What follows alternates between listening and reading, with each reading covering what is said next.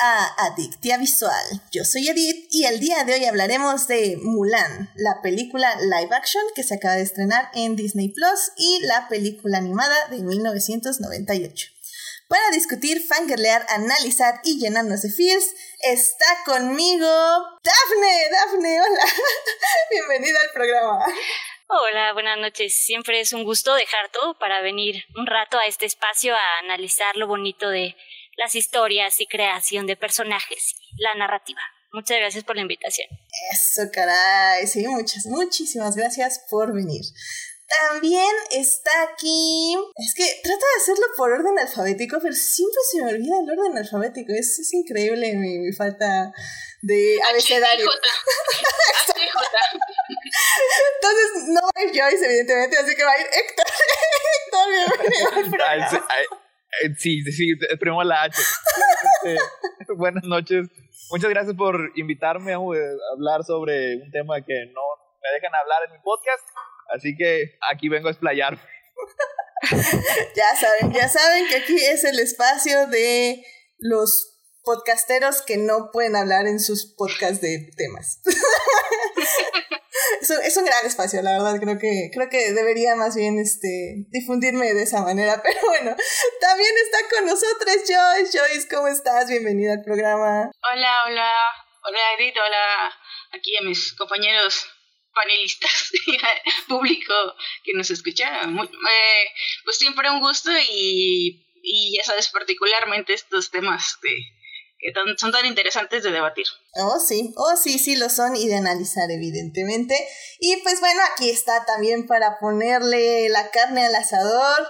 Monse, Monse, ¿cómo has estado? Bienvenida al programa. Hello, hello, aquí de regreso después de tanto tiempo. Ah, se siente como una semana más o menos. Sí, oye. Una semana de esas de cuarentena. Sí, sí, sí. Semana de cuarentena, entonces son más largas, recuerden. Y pues sí, ya estamos aquí listos para debatir un rato, agarrarnos del chongo, cantar y a ver qué, qué más sale. Sobre todo cantar. Este, lamento si no les informé, pero vamos a cantar. O sea, ah. o sea. Sí, es noche de karaoke, sí es noche de karaoke, ¿no? Yo vine por eso. Efectivamente. Según, tenía entendido, no iba a haber canto. Ah, no, no sé qué, qué, podcast estabas, porque aquí no. Aquí siempre hay canto. Aunque nadie quiera cantar, se canta. Bueno, entonces, ¿cuál, cuál, cuál voy practicando? Necesito unos, unos 15, 20 minutos. La que más te sepas. La que mejor te salga, campeón. ya veremos, ya veremos. Tenemos tiempo, tendremos el tiempo. No, no se preocupen, no se preocupen. Pero bueno, mientras, obviamente, antes de hablar de estas dos interesantes películas, tenemos que salvar lo que amamos.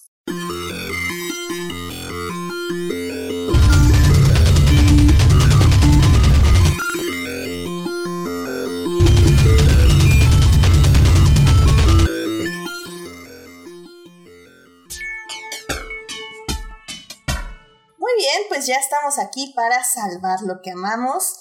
Dafne, ¿qué te gustaría compartir con el público? Bueno, a mí me gustaría compartirles es un poco extraño, pero creo que es muy bonito y creo que vale la pena. Ah, hay un musical que se llama Hades Town, como, pueblo de Hades, eh, que va de eh, Anais Mitchell, que bueno, básicamente es, em, hacen este, es, el musical es una adaptación de la mitología de Eurídice y Orfeo. Es una historia como muy bonita, es em, la música es increíble.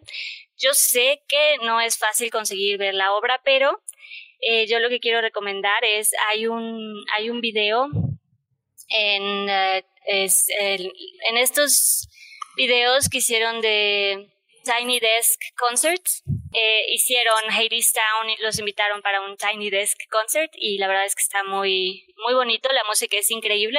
Entonces, pues, para que tengan un primer como acercamiento a este musical, si es que, bueno, para la gente que no lo, no lo ubica, se me hace muy, muy lindo y es lo que quisiera pues, recomendar. Excelente, excelente, me parece una gran recomendación. De hecho, creo que hablamos un poco de ello en el podcast de este, un retrato de, retrato de una mujer en llamas. Tal vez, no me acuerdo, es que hablamos de tantas cosas que ya no sé si tocabas ese tema, pero me parece muy interesante y pues por lo que dices, hay que buscarlo en el internet. Sí, tío, es de NPR Music y está en los Tiny Desk Concerts. Hades Town. Está muy, creo que les puede gustar. Perfecto. Muchísimas gracias, Dafne. Este, lo buscaremos. Eh, Héctor, ¿a ti qué te gustaría compartir con el público? Eh, bueno, es eh, ya lo habían mencionado un poco la, semana pasada y, nada más lo quería recalcar un poquito porque como imagino saben falleció Chadwick Boseman hace hace más de más de una semana y ha habido este muchos comentarios eh, muy bonitos de las personas que, que lo querían, que, que trabajaban con él y se me hicieron muy emotivos. He estado más o menos así al pendiente del director de Black Panther, Ryan Coogler. Eh, se aventó un, un, artículo, o sea, una eulogía uh, en su honor, en el que hablaba, pues, este, del tiempo que pasaron juntos, de cómo él incluso se preocupaba por, por la familia de Kugler, este, estando enfermo y, peleando con, con, esta horrible enfermedad, o sea, como quiera, este, se preocupaba de que su familia estuviera bien y y, y, pues así, o sea, y muy triste porque también hablaba de cómo, pues había pasado ya más de un año escribiendo una parte para él, o sea, un rol para él que pues, pues nunca estaba destinado a ser llevado a la pantalla grande. También este, su coprotagonista Michael B. Jordan también este, habló de lo, bien que se llevaban, así, una, una relación de hermandad muy bonita. Y, este, y también Angela Bassett compartió una anécdota eh, muy padre, creo que fue en, en Instagram, que, o sea, después de que rodaban la película juntos durante meses, nunca le había dicho que, se, que ya se habían conocido. O sea, porque la señora Bassett recibió un doctorario honorario de la Universidad de Howard. Y cuando, cuando se los dan, este, les asignan a un estudiante para que les enseñe el campus, así para que este, los pasen y, tengan así un, día bonito. Y en el día del estreno de Black Panther le dijo que él había sido el que la había, el que había sido el estudiante asignado a ella el día que, que, le otorgaron su, que le otorgaron su doctorado. Este, y pues en general, o sea, yo creo que eh, todos los fans, todas las personas que lo conocieron, se enfocaron mucho en, pues como que en tratar de, de alabarlo, elogiarlo, porque al parecer, pues era era una persona muy querida. Sí, no, o sea, era, era una, una persona muy querida eh, por todos y pues realmente absolutamente nadie sabía que estaba enfermo. O sea, no lo sabían, nadie de Marvel Studios lo sabía, todo fue una sorpresa. Kevin Feige recibió el correo unas horas antes de su fallecimiento, o sea, nada más eh, sabía, creo que era el, director de, de 42, la, la biopic que fuera sobre la vida de Jackie Robinson, y su familia hacía llegar. Así que a todos les cayó como un mal de agua fría, agua fría también a nosotros los fans, pues sí que, que la verdad yo creo que sí, eh, con unas pocas apariciones llegó, llegó a crear un personaje icónico para muchos niños, para muchos jóvenes, que lograron sentirse representados de una manera heroica y, y muy, muy digna sobre todo. Sí, efectivamente, este, como mencionas, eh, hablamos de ello la semana pasada, pero digo, evidentemente no está de más. Sobre todo creo que eh, vale mucho la pena mencionar eh, las eulogías que, que, nos compartes en este momento, eh, que son, son historias muy hermosas y muy interesantes y que fueron saliendo pues conforme fue pasando la semana, ¿no? Entonces, pues sí, es... Más que todo era eso, más que todo eran, eran mm. las eulogías, o sea, los sí, claro. comentarios de, este, que, que habían hecho varias personas, porque todavía, claro. todavía algunas, no, algunas no habían salido la semana anterior. Sí, de hecho.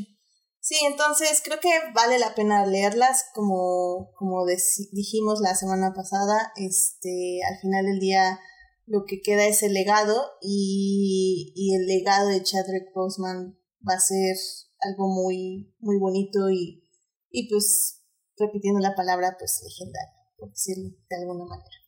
Así que bueno. Como, pues, dijo, como dijo este eh, Michael B. Jordan, uh -huh. rest in power, bro.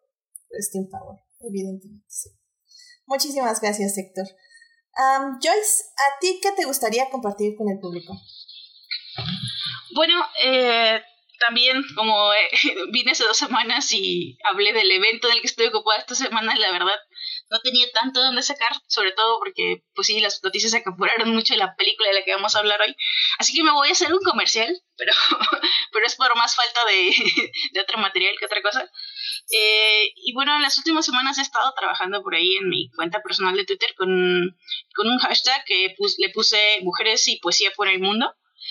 Y pues es literalmente eso, pero, pero sobre todo me he querido enfocar en, mujeres racializadas que tal vez su, su obra no es, no es este, muy conocida. Empecé con un texto en mi blog y de ahí lo hice hilo en Twitter este, la verdad quiero ir un poco más rápido porque estoy poniendo tres por semana, tres autores por semana, pero es difícil, es difícil encontrarlas, entonces no he podido, quiero, quiero pasar como a cinco por semana en un ejercicio muy tipo Jaco Warner de ir por ahí tachando todos los países del mapa mundi. Y, y bueno, por si quieren darle una checada, este, ya van cuatro, cuatro entregas. Y pues sí, eso. También se aceptan sugerencias si conocen alguna autora de poesía por ahí. Y sobre todo que no sea, pues que no sea lo típico una autora inglesa victoriana o, o una, eh, una autora contemporánea, ya sea canadiense, estadounidense, europea, blanca. Justo es lo que no quiero estoy tratando de buscar desde otros, la poesía desde otras miradas. Y de verdad hay mujeres con historias interesantísimas y, y que desafortunadamente no sabemos nada de su obra. Y bueno, por si se quieren pasar a checar, está ahí como mi tweet fijado en, en mi cuenta personal. Ah, excelente. Yo, yo creo que sí tenemos aquí este eh, seguidores y público que que sabe, sabe de estas cosas. De hecho, yo creo que a ver si Edgar nos puede ayudar o Blanca ahí de, de nuestros invitados y, y pues sí, eh, échenle un ojo ahí al hilo de Joyce y pues claro, también aportar si está en sus conocimientos, porque en los míos evidentemente no, y eso está muy mal de mi parte. Pero bueno, para eso estamos, para aprender, ¿por qué no? Sí. Así que muchas gracias, Joyce. Eh, Monse, ¿a ti qué te gustaría compartir con el público esta semana? Ok, primero quiero aclarar que voy a ser juzgada, me van a regañar probablemente, pero ni siquiera me importa porque esta semana, bueno, la semana pasada, regresé a una sala de cine después de 181 días y fui la persona más feliz del mundo viendo una película tan horrible que me encanta, en serio, yo creo que se convirtió en mi churro favorito de toda la vida Obviamente estoy hablando de los nuevos mutantes, que también se le, ya la rebauticé como llámame por tu nombre mutante. La verdad es que sí, por ahí. ¿Valió la pena? Sí, cada maldito segundo. Cada segundo. Cada maldito segundo. La verdad es que... ¿El, el 2020 va a mejorar a partir de este momento? El 2020 estaba mal por lo mal que habían tratado a esta película. Mm, ya. Recuerden que primero trataron mal a Cats, después también a esta. Era nuestro karma, pero con esto todo va a empezar a mejorar. Digo, porque tenía la, tenía la teoría de que New Mutants iba a salvar a la industria del cine. ¿Es correcto eso? Lo va a hacer, va a salvar todo, al cine, a la música, todo lo que me digas. Los nuevos mutantes son capaces de todo no sé, no sé, literal yo con esa película aplico el meme este de Ant de es horrible, me encanta. Porque así la vi, o sea, dije, es que pobre película también, o sea, también literal, así literal no puedo dejar de compararla con un perro callejero. un perro que ha sido tan maltratado por sus dueños, en este caso hablando de Fox y de Disney, lo han pateado, le han escupido, no le dieron de comer, ya está todo flaco, eh, usado, todo feo, y ahora solo quiero llegar y abrazarlo y decirle, todo está bien, bebé, te mereces lo mejor del mundo. Literal, lo comparo esa película con un perro maltratado. Si pueden, honestamente, sí, véanla. Además, tiene inclusión, tiene mucha inclusión LGBT. Es la primera vez que veo eso en pantalla grande en una película de, mm, eh, de los mutantes. Sí, me hizo muy feliz regresar al cine. Y qué mejor que con esa película. Digo, yo honestamente prefiero que digan se murió por el COVID por ir a ver los nuevos mutantes, que digan, ay, es que fue de mamadora a ver Tenet. Ay, pues la verdad, este, no sé si decir que eres un ejemplo a seguir, porque no, no la hagan, pero o sea, no vas a ver retrato de una mujer en llamas y vas a ver los nuevos mutantes, Monse. Ok, cuando no, a ver, cuando aquí en mi ciudad estaba retrato de una mujer en llamas, estaba apenas eh, abriendo y todavía estaba como muy... Sí, apenas estaba todo... Fuimos el primer estado en abrir. Entonces sí tenía miedo. Ahorita sí ya fue más como de YOLO, ya no puedo más. Y mejor que con esta película tan... ah, ¿Quién fue tu Newton favorito? Uf, aparte Todos. de todos. Todos. Sí, es que se complementan tan bien entre todos. Mm. Digo, creo que Anya Taylor Joy se roba la película, pero todos tienen algo, digo, hasta Arya Stark. Increíble.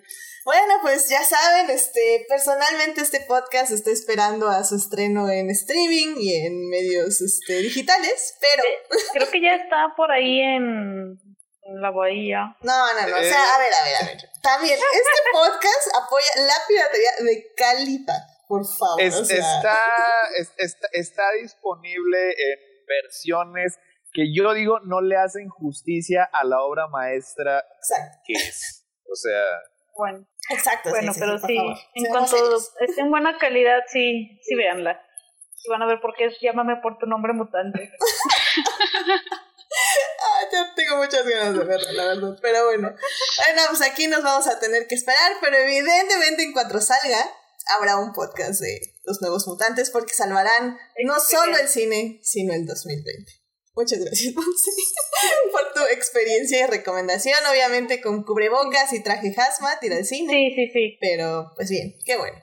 Este, muy bien. Y pues ya para cerrar esta sección, ah, yo les quiero hablar de lo que está pasando ahorita en la Ciudad de México, que es esta de la toma de instalaciones de la CNDH, eh, la Comisión Nacional de Derechos Humanos. Este, no sé si sepan, pues ahorita la organización del Frente Nacional Feminista, ni una menos, este, llegaron a apoyar a las madres de las víctimas de desaparición forzada que estaban en huelga de hambre ya hace algunos días en uno de los salones y pues tomaron las instalaciones y las convirtieron ya en un refugio de mujeres, lo cual me parece muy bonito y muy triste a la vez en el aspecto de que, que sea necesario hacer estas cosas para que las escuchemos todos, todes, y que el gobierno también este, ya les ponga atención. Eh, en este aspecto me gustaría recomendarles un Instagram que es de una reportera que se llama Andrea Muri- Muricia. Eh, es- su Instagram es USAG, supongo que es II-CO. De todas formas, ahí va a estar en el Instagram, en el Facebook y en el Twitter. Eh, ella básicamente está ahí, este, en el lugar, está haciendo reportajes y está tomando sobre todo fotografías y la verdad es que están muy, muy interesante su trabajo. Eh, también ahí está poniendo los números de cuenta si quieren apoyar monetariamente o lo que necesitan las personas que están en ese lugar para seguir este pues con su lucha. Entonces, si quieren todos esos datos, pues métanse a ese Instagram eh, y pues apóyenlas y difundan lo que está pasando. Muy bien, pues con eso terminamos esta hermosa sección Salvando lo que amamos. Y pues vamos a hablar de este estreno mundial. no tan mundial, pero discutible. varios países. Varios países, efectivamente, en diferentes medios. Podemos decirlo de esta forma. Mundial en diferentes medios. En algunos lugares se estrena en cine, en otros en plataformas digitales y en otros en medios alternativos. Así que, pues vamos a hablar de Mulan.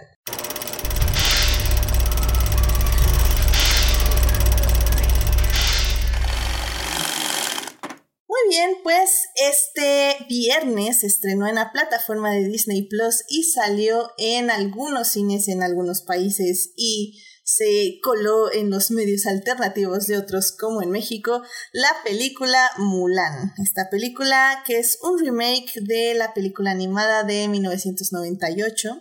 Esta película está igual producida por Disney, está dirigida por Nicky Caro. Eh, y pues, bueno, pues este tiene a Liu Jifei de Mulan.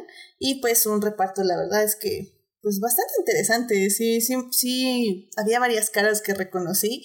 Y, y pues bueno, eh, realmente no hay eh, muchísimo más que decir. Tal vez que evidentemente la película este, tiene diferencias con la animada. Tal vez las vamos a mencionar un poquito más adelante. Y bueno, más adelante también en el podcast vamos a hablar de la película animada de 1998 y por qué sigue en nuestros corazones. Así que en la primera parte vamos a hablar de Mulan 2020, la que se estrenó este viernes. En la segunda parte vamos a hablar de Mulan de 1998, la película animada. Y no estoy segura si haya tercera parte porque como que no se me ocurrió una tercera parte, pero ustedes queridos escuchas que, que oyen el programa en diferido, ustedes ya están viviendo en el futuro y ya saben lo que pasará, porque aquí todavía no lo sabemos. Nosotros no sabemos. No lo sabemos, así que eh, aprovechen ese conocimiento. Si ya hay una tercera parte en su descripción, hubo tercera parte. Si no, no hubo tercera parte. Así que sin más, vamos a hablar de Mulan. It is not a donut hole, but a smaller donut with its own hole. And our donut is not at all. Muy bien, pues vamos a hablar de Mulan, el remake de 2020, es decir, el remake de ahorita mismo, eh, que salió en plataformas este viernes en Disney Plus. Este, como ya sabemos, eh, Disney tiene una tendencia en los últimos años de realizar remakes en live action de sus películas animadas. Eh, algunos con más este, acierto que otros. ¿Por dónde empezar? Eh, rápidamente nada, eh, vamos a hablar con spoilers, pero eh, tal vez lo voy a dejar para un poquito más adelante. Realmente no hay muchísimo que les vaya a sorprender si ya vieron la película animada. O sea, es básicamente la misma estructura. y bueno, es la misma historia, es una historia que pues ya no sabemos de pie a pa, cantada, tarareada y recitada. Em, Igual vamos a hablar de la película en sí, no la vamos a comparar con la animada, eso tal vez lo hacemos ya en unas secciones de más adelante. Pero bueno, em, pues por dónde empezar. Em, pues dime, Daphne. Ah, bueno, o Héctor, ¿querías tú decir? Ah, no, pues la mejor manera de empezar es así como unas palabras que diga hace mucho tiempo en una provincia china muy, muy lejana. Oh my god, ¿por qué empezamos desde ahí? traumas, traumas. Es que, bueno, es que no sé ni cómo hablar sin spoilers. A ver, ya sé, Monse, em, sin spoilers, tu, tu sentimiento de esta película, ¿qué le dirías al público? ¿Veanla o no veanla? Sí, véanla si les gustan las batallas que pareciera que no tienen ningún sentido al final.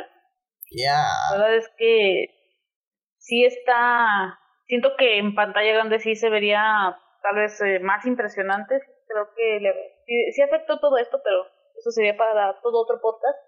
Pero si les gustan batallas tipo El Señor de los Anillos, pero sin esa profundidad, sin esos personajes tan icónicos, vayan a verla. Excelente. Este, Dafne, creo que, creo que tú eres el otro lado del espectro. ¿Tú, ¿Tú qué le dirías a nuestro público?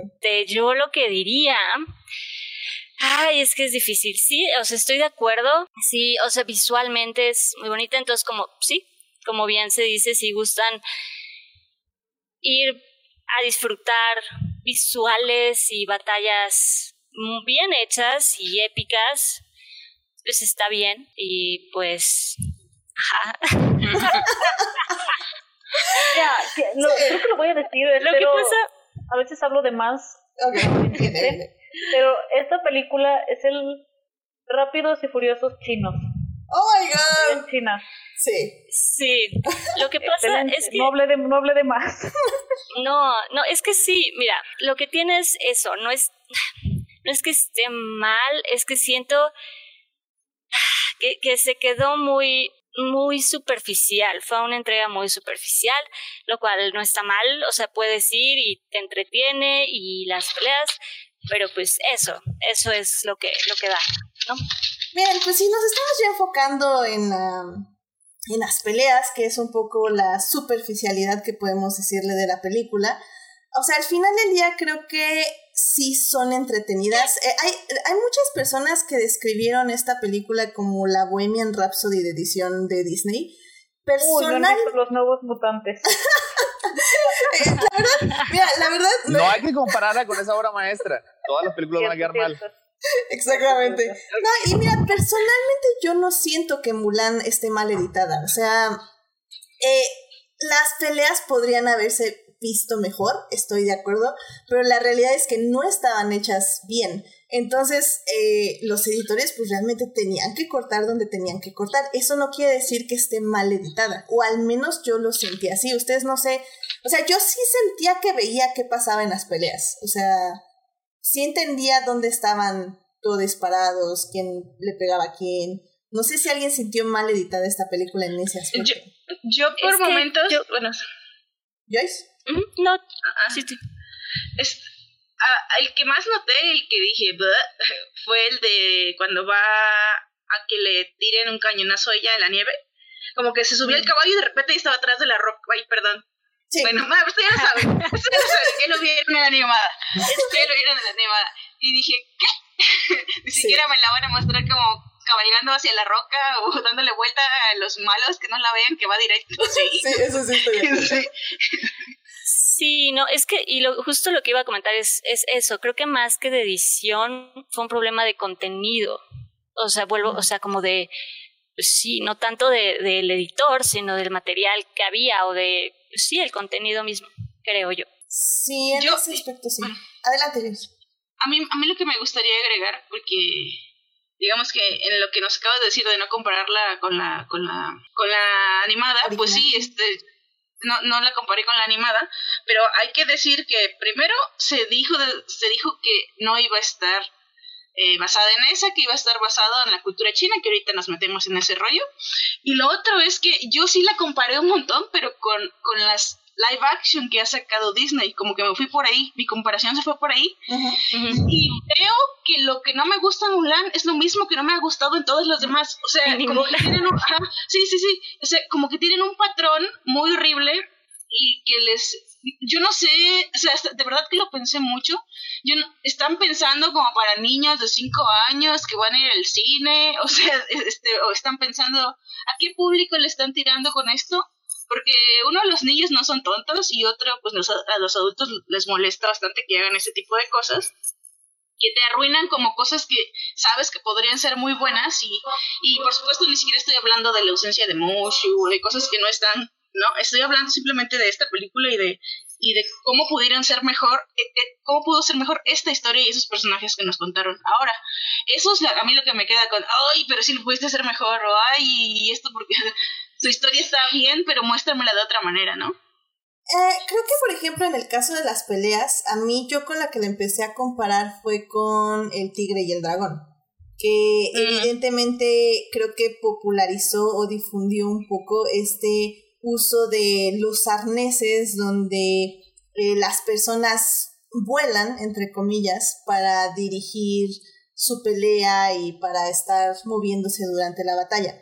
Creo que la intención era un poco eh, copiar ese tipo de peleas, pero el problema es que tanto en El Tigre y el Dragón como en Héroe más adelante, ese la Casa de... las Dagas Voladoras también. También la Casa de las Dagas Voladoras era más poético el movimiento, porque era un movimiento lento, con una cámara fija, y al tener este tipo de movimientos con cortes rápidos y una cámara que está también misma, eh, la misma cámara está dando de vueltas en su propio eje y en, y de 360 grados, eh, sí se siente muy superhéroe, que es al final del día un superhéroe Marvel, que es al final del día algo que tal vez no quisieras tener en una película que se supone que te tiene que remitir a una cultura asiática. No, y, sobre todo, o sea, sí, claro que es una cultura asiática, pero que estamos hablando de una mujer que se entrena para la guerra, ¿no? Y creo que eso sí era importante, no era una, no es superhéroe, no nació con poderes, era alguien a quien entrenan y que, sabes, que la entrenan para luchar y era soldado, era guerrera. Pero, eh, bueno, yo pienso. Sí, claro, que en este aspecto la guerra pues vale un pepino, ¿no? O sea, al final del día, en trama al menos, hoy en importancia, siento yo. Es que a mí, por ejemplo, bueno, sí leí comentarios de que esa parte, de hecho creo que Edith les molestó mucho a las personas.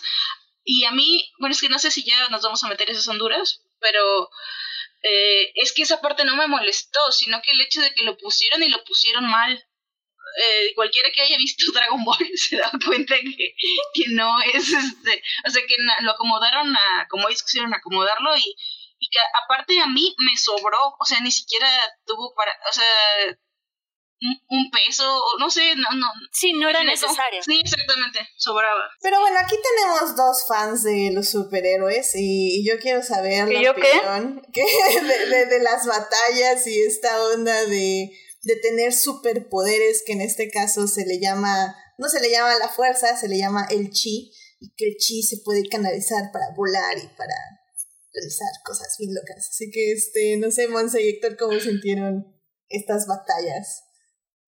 Eh, ¿Quién, si quiere, Monse primero?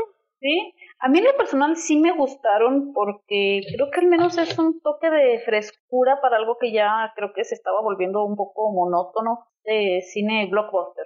O sea, me refiero a Marvel, me refiero a lo que sea que haga Zack Snyder. Eh, sí, Christopher Nolan hace cosas diferentes. Eh, hay directores que sí hacen cosas diferentes, pero en este caso ahora sí que enfocándonos a Marvel, DC, otra vez volvemos rápidos y furiosos eh, lo que comentaba ahorita hace un momento, ¿no? Que de repente son como 84 eh, cortes en una misma pelea. Entonces sí lo siento como algo diferente y bueno, saben que no me gusta odiar películas, me gusta ser optimista y espero que esto sea como, como un parteaguas o que sea, empiece una tendencia no nueva, pero sí a ver más de esto en el, en el futuro y que más directores eh, se animen, bueno, que los estudios también los dejen a, hacer este tipo de, de películas. Digo, ya lo eh, comparé hace rato con, con El Señor de los Anillos, que fue todo un éxito. Eh, Game of Thrones también lo tuvimos, que fue todo un éxito. Eh, ¿Por qué no también tenerlo en, futuras producciones? Igualmente, no tienen que ser tan, tan caras como Mulan, que fue de más de un presupuesto de más de 200 millones. Pero, pero ¿qué, ¿qué te refieres que tienen que tener las, estas producciones? Perdón, es que me perdí como un poco en el comparativo. O sea, ¿qué, ¿qué es lo que aportó o que van a copiar para el futuro? Eh, este tipo de batallas que tú comentabas hace ah, rato de como que sí sabes dónde está cada quien y que eh, yo me acuerdo, como anécdota, mi abuelito, a él no le gustaba ver este tipo de películas de superhéroes porque decía, es que no sé quién le está pegando a quién. Y aquí, aquí sí se ve más. digo, por ejemplo, vimos en las películas de Jason Bourne como también otro tipo de, de movimiento de cámaras y todo. Y sí, es lo que yo espero, que, que a partir de esto se le tenga más confianza a directores para que filmen diferente y no todo sea como lo hemos visto en Marvel, como lo hemos visto en Rápidos y Furiosos, Jurassic Park o lo que sea que haga Zack Snyder. Sí, a mí, por ejemplo, en ese aspecto creo que me gusta más como eh, lo hizo la directora de Old Guard. Eh, siento que ahí, por ejemplo, las, las peleas, o sea, están muy bien filmadas y se entiende perfectamente quién le está clavando aquí en el cuchillo en la garganta. Entonces, eso siempre es útil.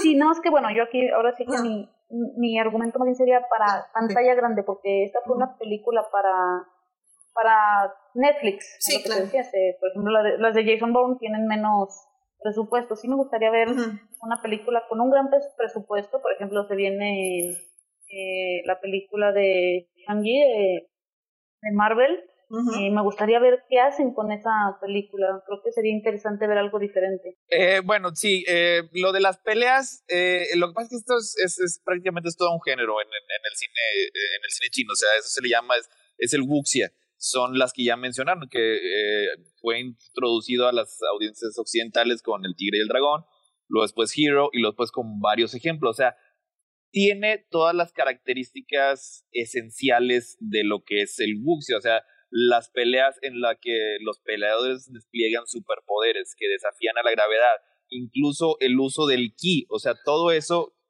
este, eh, creo que se llama el nili, o sea, todo eso es parte del género de wuxia.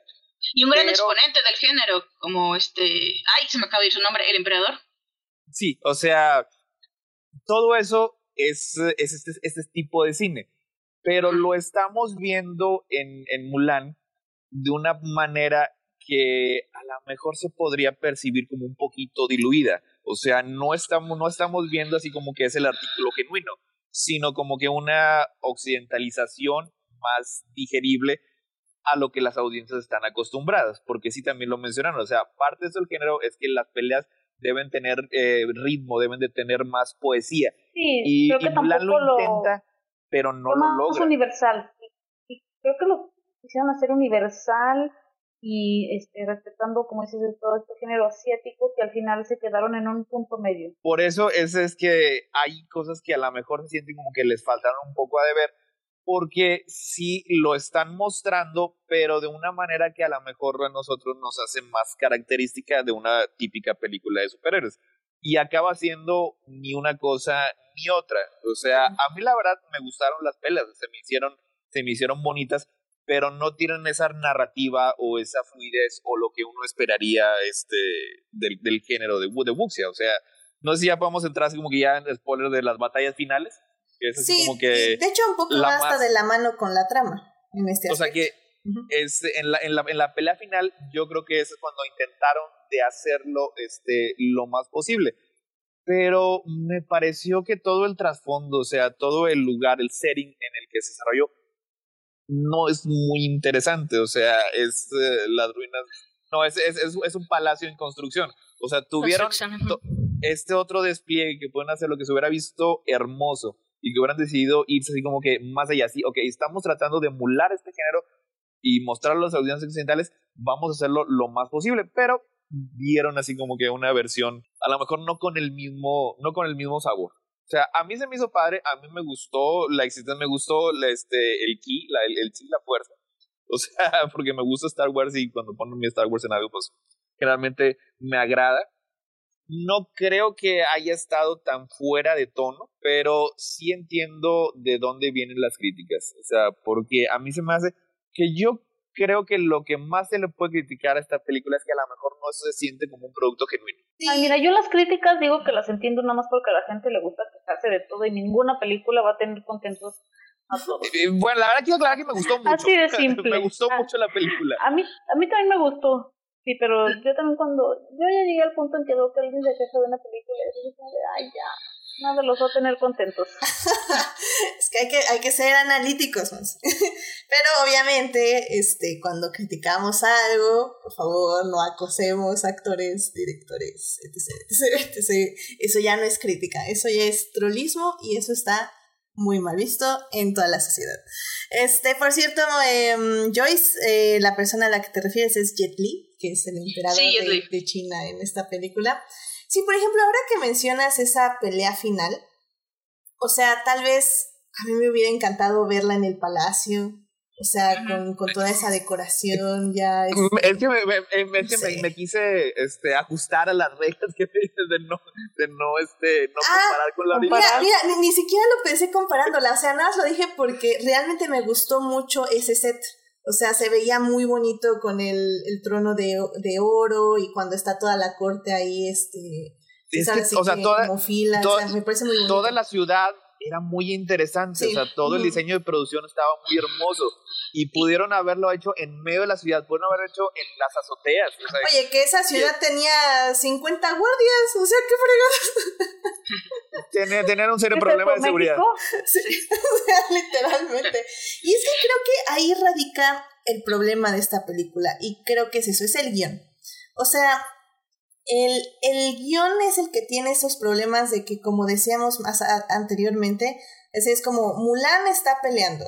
Eh, Mulan ve el precipicio para tirar la nieve, entonces corre y se pone atrás del ejército. Y está lanzándola. esta- Y, y, cuando llegó el, la sala de edición fue así como, oigan, como que se les olvidó grabar las tomas de Mulan yendo del lado A al lado B a través de una horda de enemigos. O sea, y cómo funciona esto. O sea, como que alguien no estuvo checando bien los storyboards, el guion, eh, esta parte de- del castillo. Oigan, tenemos una ciudad que está muy bonita, la diseñaron increíble, está gigante. ¿Por qué tiene que decir esta persona, tráiganse a todos los guardias? Y cuando vemos a todos los guardias son 50. O sea, no, o sea, como que esto no, nadie, nadie se puso como a, como a coser este, estas pequeñas, pero importantes, al final del día, discrepancias. Por ejemplo, a mí me llamó muchísimo la atención porque sí, los paisajes son hermosos y son muy bonitos, sobresaturados de color, eh, demasiado para mi gusto, pero la verdad son muy bonitos y en, en, el cine se han de ver muy bien. Pero yo no entendí, o sea, como para llegar al campamento tenía que pasar por las cuatro estaciones de, de tenía que pasar por este fauna, desierto, este invierno y luego otra vez aquí en Aguascalientes. pues, China es un país muy grande. Ahí están todas las estaciones del año al mismo tiempo. I mean, sí, pero entonces ¿cuánto se tardó? ¿10 días? O sea, en, llegar al campamento. O sea, está muy extraño. O sea, son cositas que tal vez en la película no te deberían molestar, pero ya están molestándote tantas cosas que te sacan de tu estado de, de credulidad o incredulidad.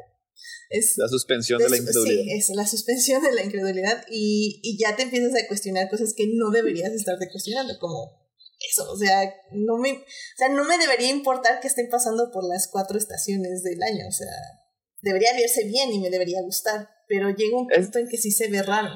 Es, es, es, es el, axioma este, que decimos eh, generalmente, o sea, si una película te gusta, le, le, le permite ese tipo de cosas, y si al final no te acabó gustando, pues es cuando le empiezas a encontrar ese tipo de detalles. Sí, sí, porque mira, yo en la semana en un, un amigo, bueno, ahí en Twitter decía que, que de la nada preguntó, ¿por qué no ni hace We Go Again, que las amigas de Sophie no acuden a, a los temas, que no sé qué, yo así de, dude, ¿en serio le estás buscando lógica, mamá mía? y, y, creo que eso aplica con muchas películas, es así como de la típica película de apaga tu cerebro, no intentes buscarle lógica porque vas a perder. Vas a perder mucho tiempo, vas a hacer corajes, vas a terminar perdiendo, con hacer más las cosas que no tienen sentido que las que, las que sí. Pero estamos de acuerdo que todas las películas tienen eso. O sea, todas las películas te piden que rellenes espacios y eso está bien.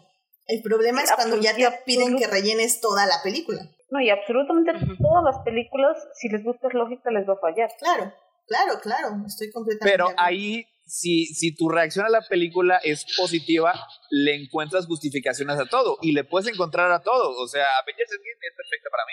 Aviéntenme lo que quieran, se los, se los puedo contestar. Igualmente. El, el, viaje por el tiempo, todo lo, todo lo que quieran. Yo igual. Porque nos gustó mucho. nombres. O sea, por, como nos gustó mucho, tendemos a, a defenderla y son cosas que realmente no, a lo mejor no aparecen en la pantalla, no, y eso sí, sí suele pasar mucho. Cuando una película te gusta mucho, incluso hasta les perdonas ciertos errores. O sea, se los perdonas y no te importa que esto no tenga lógica y a veces así como que hasta te volteas y dices, ay, no vi eso, no vi eso. Y bueno, pasémonos ya de aquí justo a la trama. Que eh, para, para empezar, creo que para mí, eh, lo primero que me dijo esta peli iba a estar horrible bueno, no, no. Spoilers, spoilers sobre la opinión. Spoiler, No, mira, o sea. tenía duda de la opinión de Deep. no, o, sea, o sea, no, tal vez lo pensé así, pero no es mi opinión final. En el aspecto de que siempre que me ponen un narrador, ya es cuando yo ya así literalmente digo, ah, ya, bye. o sea, para mí tener un narrador en una película es signo de que algo no está bien. O sea, siempre, para mí personalmente. Pero los señores de los anillos tienen narrador. No, pero no, no, no, es, es una introducción. Es un narrador. Cosas desesperadas tiene narrador. No digo que sea una regla, hay sus excepciones, pero en general tienden a ser signo de un mal guion. Claro, me pueden sorprender y hay películas que sorprenden mucho, evidentemente. Y en el caso del Señor de los Anillos, ahí es una narración para la exposición, es el tipo de cosas a la que se refiere Edith. Si necesitas dar exposición en la narración, algo está mal desde un inicio. Aquí se lo perdoné porque inicia como contando una historia y no necesariamente te está dando mucha exposición acerca del setting o acerca del mundo en el que se desarrolla. Sí, estoy de acuerdo. Creo que en el momento en que ya dije ya, no te lo perdono, es este ya muchísimo más adelante cuando Mulan, este, spoilers, muere falsamente. Ahí fue cuando dije, ya, no, esto sí no te lo perdono, porque literalmente me estás explicando algo que tengo que estar viendo en pantalla. Y, que es justamente la, la única decisión que tiene este personaje en la película, que es de revelarse como ella es.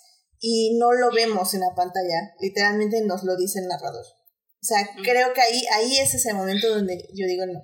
O sea, eso no funciona. No, y que además, justo que creo que a partir de ahí es donde ya la película, siento yo, en mi opinión, eh, a mí por lo menos me perdió completamente el interés.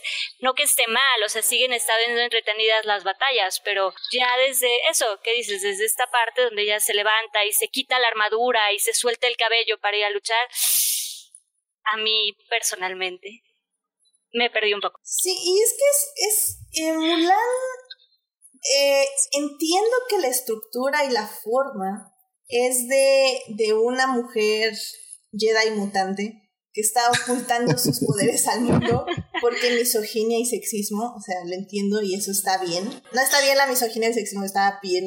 Ah, eso, sí me yo así de, este, perdón. o sea, está bien expresada en la película.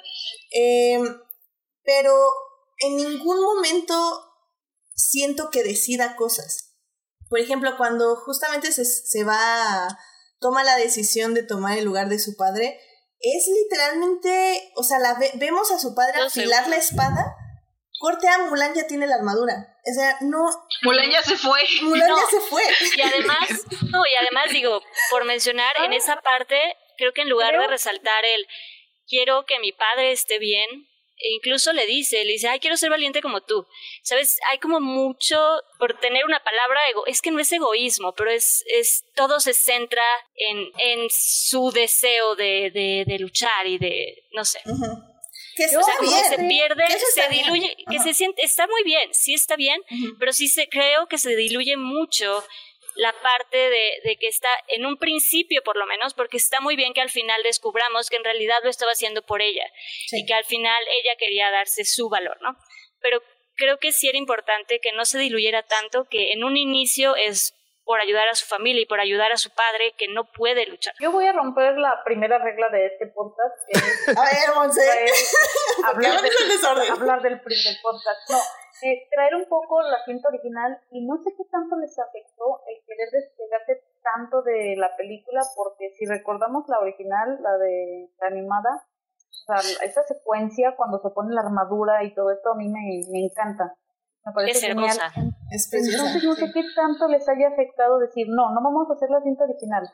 Pero como eso está muy padre y se ve cuando se pone la armadura, se corta el, eh, cabello y todo esto, no, no hay que ponerlo.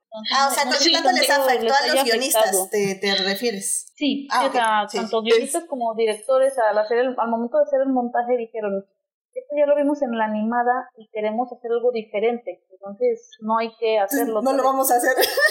Pero como espectador para la historia es necesario. Sí, porque es, mm. es, es, es donde empieza la historia, o sea, la historia empieza con eh, la historia superficial, obviamente, empieza con Mulan decidiendo que va a salvar a su padre. Ah, es su primer punto de giro, para, mí esa, todo. para mí esa es la parte más importante de todo Mulan. Sí, o sea... Eso, ni, no es ni cuando descubren que es mujer, ni la batalla final. Para mí esa es la parte más importante. Y más Gracias. es que de hecho... Por la canción que viene por esa por ahí, todo es lo más importante de Sí, es que de hecho, bueno, hablando de lo que sí me gustó, curiosamente, sí me gustó el Fénix, pero porque justamente eh, alguien tiene la teoría, bueno, muchas personas tienen la teoría de que en la original, y no estoy comparando, nada más estoy trayendo esa teoría para acá, eh, el dragón que no se despierta es Mulan. Amén, sí.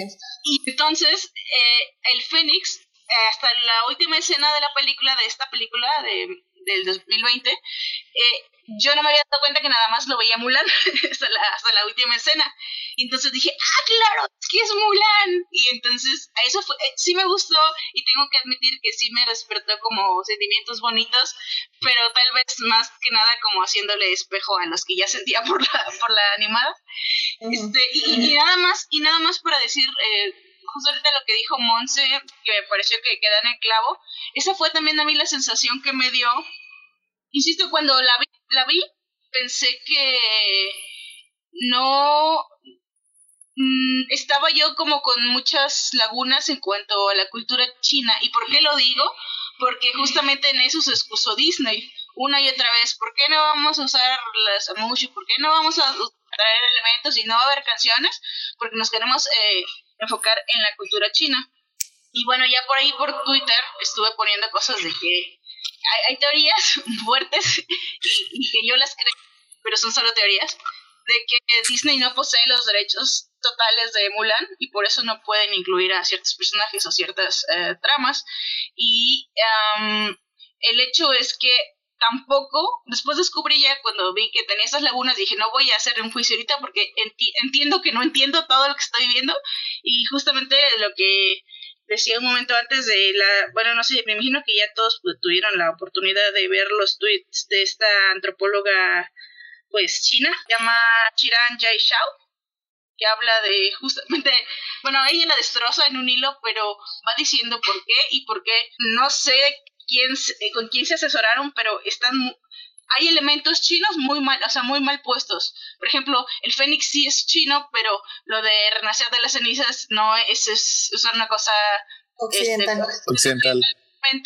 Occidental totalmente es que quería decir, creo que era de Egipto originalmente esa, esa referencia, pero sí, este, eh, vaya, están mal puestas y justamente lo del, lo del, ki o chi que decía, bueno, es que eso es una energía que pasa por todos los seres humanos, no tiene sentido que digan que es solo a través de, de los niños. Bueno, ella, les recomiendo que vayan a ver ese hilo. Este, está increíble todo lo que dice, pero ella termina muy enojada con ganas de arrancarse los pelos porque que no, que no está, que nada de lo que está ahí está bien. Entonces a mí me llama mucho la atención como Disney, justamente como dice Monse, sí se quiere alejar de, según de la versión animada, para decir que es para la cultura china, pero también lo hace todo mal. Y, y entonces, bueno, pues me da mucha tristeza que sea así, porque pues justamente se queda a medias como algo que, que no, no alcanza el potencial. Sí, y es que eso se siente justamente, que se quedó en el limbo, que se quedó como en medio, sin poder agarrar bien una, un lado ni el otro, ¿no? Sí, porque por ejemplo, lo del chi es, es interesante como lo acercan, porque tiene una buena intención eh, en lo malo, en el aspecto de que, o sea, ok, va, eres mujer, entonces la sociedad te dice que tú, si tienes un chi súper grande y súper conectado contigo, si tienes acceso al chi ilimitado, este, no lo puedes tener porque te van a considerar una bruja. Esa idea en per se no está tan mal, pero a la hora de ejecutarla se ve horrible. Por ejemplo, yo pienso que si hubiera sido algo así como el chi lo tenemos todos y por alguna extraña razón o o yo, tu padre, te quise enseñar a accesar al chi y por eso aprendiste y por eso tienes estas habilidades, o, o por alguna razón tú entiendes mejor cómo fluye el chi. O sea, no, o sea, la idea de que hacer el chi elitista en cierta forma o como de, de solo la gente especial, hombres pueden tenerlo, o sea, como que siento que hay muchas formas de aproximarlo y esa forma no fue la mejor al final del día porque al, en, el, en, la mitad de la película, Mulan se encuentra que justamente ella como hombre, o bueno, percibida como hombre, eh, eh, en un momento, uno, eh, su capitán le dice, oye, no, pues ¿para qué te escondes tu chi? O sea, pues obvio que no te dijeron básicamente en tu casa que era lo mejor que un hombre puede tener, ¿por qué no lo accesas? Y es cuando ella tiene una secuencia de, dos, de medio minuto de entrenamiento donde nada más está dándole vueltas a la espada que siento que dejan, o sea, como digo, como que parten en dos su entrenamiento. O sea, ahora ya no solo dejó de entrenar con los demás como una persona normal, sino que ahora tuvo que volver a entrenar, pero solo porque su entrenador le dijo que sí podía accesar a ello. Y luego la bruja, que, que, también es un personaje que tiene buenas intenciones, pero que siento que igual no termina por ser estar bien, le dice eso, le dice como, ah, sí, ya tienes tu chi, pero tienes miedo porque no, no, no estás diciendo la verdad con este, ¿qué decía? La, ¿Fue el antropólogo que puso que era el eslogan de la FBI? o alguien... lealtad, honor y, y verdad, verdad. Y verdad. Que al parecer es el eslogan de la FBI, que porque no. Leal, leal, valiente y honesto. Ajá. Y o sea, son cosas que siento que Mulan no decide en ningún momento. O sea, como que hay gente que le dice, oye, ¿sabías que puedes hacer esto? Oye, ¿sabías que puedes hacer esto? Y, ella, o sea, obviamente sí decide hacerles caso, pero ella nunca se le ocurre como decir, oye, puedo usar mi energía para esto. Ah, mira, o puedo usar mi energía para esto otro. Y básicamente, literal, para subir las cubetas hace trampa. Porque nadie tiene el chi. Entonces esa, esa tarea era imposible para hacer para todos los demás. Digo, obviamente no es cierto, pero se entiende como que nada más porque pudo accesar a su chi, pudo hacer esa ya tarea. pudo hacer todo. No porque y eso le quita mucha fuerza. Exacto. Sí. Es que es, e, e, es, es, un cambio, haciendo un poquito la, la comparación con la original. En la original, pues Mulan era. Latito, latito, nada más este. Era una persona normal. O sea, era una persona normal que quería ser soldado y se hace parte del ejército y entrena muy duro y es, esa es su historia. Aquí lo que hicieron, la verdad, le cambiaron y le pusieron componentes míticos, más legendarios. O sea, aquí Mulan no es una persona normal. A lo mejor sí es parte de una narrativa un poco elitista, pero pues es parte de los mitos de todo. O sea, o sea, no es para nada una persona normal. O sea, ella tiene talento. Y es un talento que su, la sociedad en, que en la que vive le tiene que decir que lo tiene que esconder. O sea, porque si lo exhibe va a ser tachada de bruja, así como dijiste. Y lo que me gustó de la película es que es precisamente eso. O sea, aprende de una manera un poco atrabancada, y si ahorita lo discutimos, eh, eh, relativamente inexplicable, que no debe de esconderlo. O sea, que si la sociedad le dice, es que no, este, este, este talento debe de tenerlo escondido porque no te permite explotarlo. Y decir, no, o sea, lo voy a explotar, sí, yo soy mejor, soy más fuerte. Así, este, la verdad es que pienso que, que, también así ocurre en, en, la sociedad en la que vivimos. O sea, hay personas muy, muy inteligentes que no pueden este, explotar esa, esas habilidades por el, el, el entorno en el que crecieron. Y estoy de acuerdo, o sea, al final del día o sea, sí es algo que no me gusta la peli, pero no porque el concepto me moleste mucho, sino porque la peli lo muestra mal. Y, y creo que ahí es donde va mi comparativo con Star Wars, donde la bruja, este, que es la, la única otra mujer que es una igual a Mulan en el aspecto de su poder, del chi. Eh, primero le dice que se una a ella, Mulan, porque el honor y el deber y la familia, le dice que no. ¡Maldita sea, Disney! Y este. Casi esperaba que le dijera que era su mamá. Pero bueno. Ah, o sea, literal. Este. ¡Marta! ¡Marta, no! Eh, bueno. Em, y luego, esa misma mujer, como pues obviamente es una bruja, pues pues hay que matarla. O sea, no puede vivir porque Disney no le gusta que la gente se redima. Porque si ya fuiste mala, hiciste y tomaste malas decisiones, no importa que el tipo con el que estabas aliada te trataba, literalmente te dijo perro, te dijo esclava y te, te echó, te escupió en la cara, no importa. Ya eres mala porque elegiste el bando equivocado y te mueres. Y entonces yo digo... ah, es como Twitter con la cultura de la cancelación. Perfecto. No. sí, ok, eso, estuvo. Sí, la cultura de la cancelación no cree en la. ¿Redención? ¿En la redención? Sí. Ah, es difícil, sí, definitivamente. Pero sí, Disney definitivamente no le está ayudando. Es que ahí yo creo que lo que le molesta es el, el cliché específico de que la redención solamente se puede alcanzar mediante la muerte. Exactamente. Porque eso, eso, eso es lo que ya, si, si, ya estamos hablando de spoilers, pues sí, spoiler, se muere la bruja al final, se muere para salvar Ay, a Mulan. Perdón, spoilers. ¿Qué digo? Además. Porque en lugar de parar la flecha con su ropa mágica o con una patada de cualquier mágica. Otra o... forma, no, no, no, vamos se a convertirnos en águila que, que me. Se sí, pudo o haber sea. hecho murciélagos y aventar la flecha. Se pudo hacer un armadillo y que la flecha rebotara. o sea, no sé, whatever. Un, reino, un, un, un rinoceronte. Ajá, o sea. Sí, cualquier otra estaba o sea, volando vamos a cuando morirnos. caía. Sí, cualquier otra cosa, literal. Es que, es que eso es, es, es parte de esta, es, es una narrativa yo creo que ya muy estandarizada. Posiblemente precisamente viene de Star Wars o, o no sé, pero generalmente los villanos para alcanzar su redención tienen que morir. Es porque desde un punto de vista narrativo es la manera más fácil y más sencilla.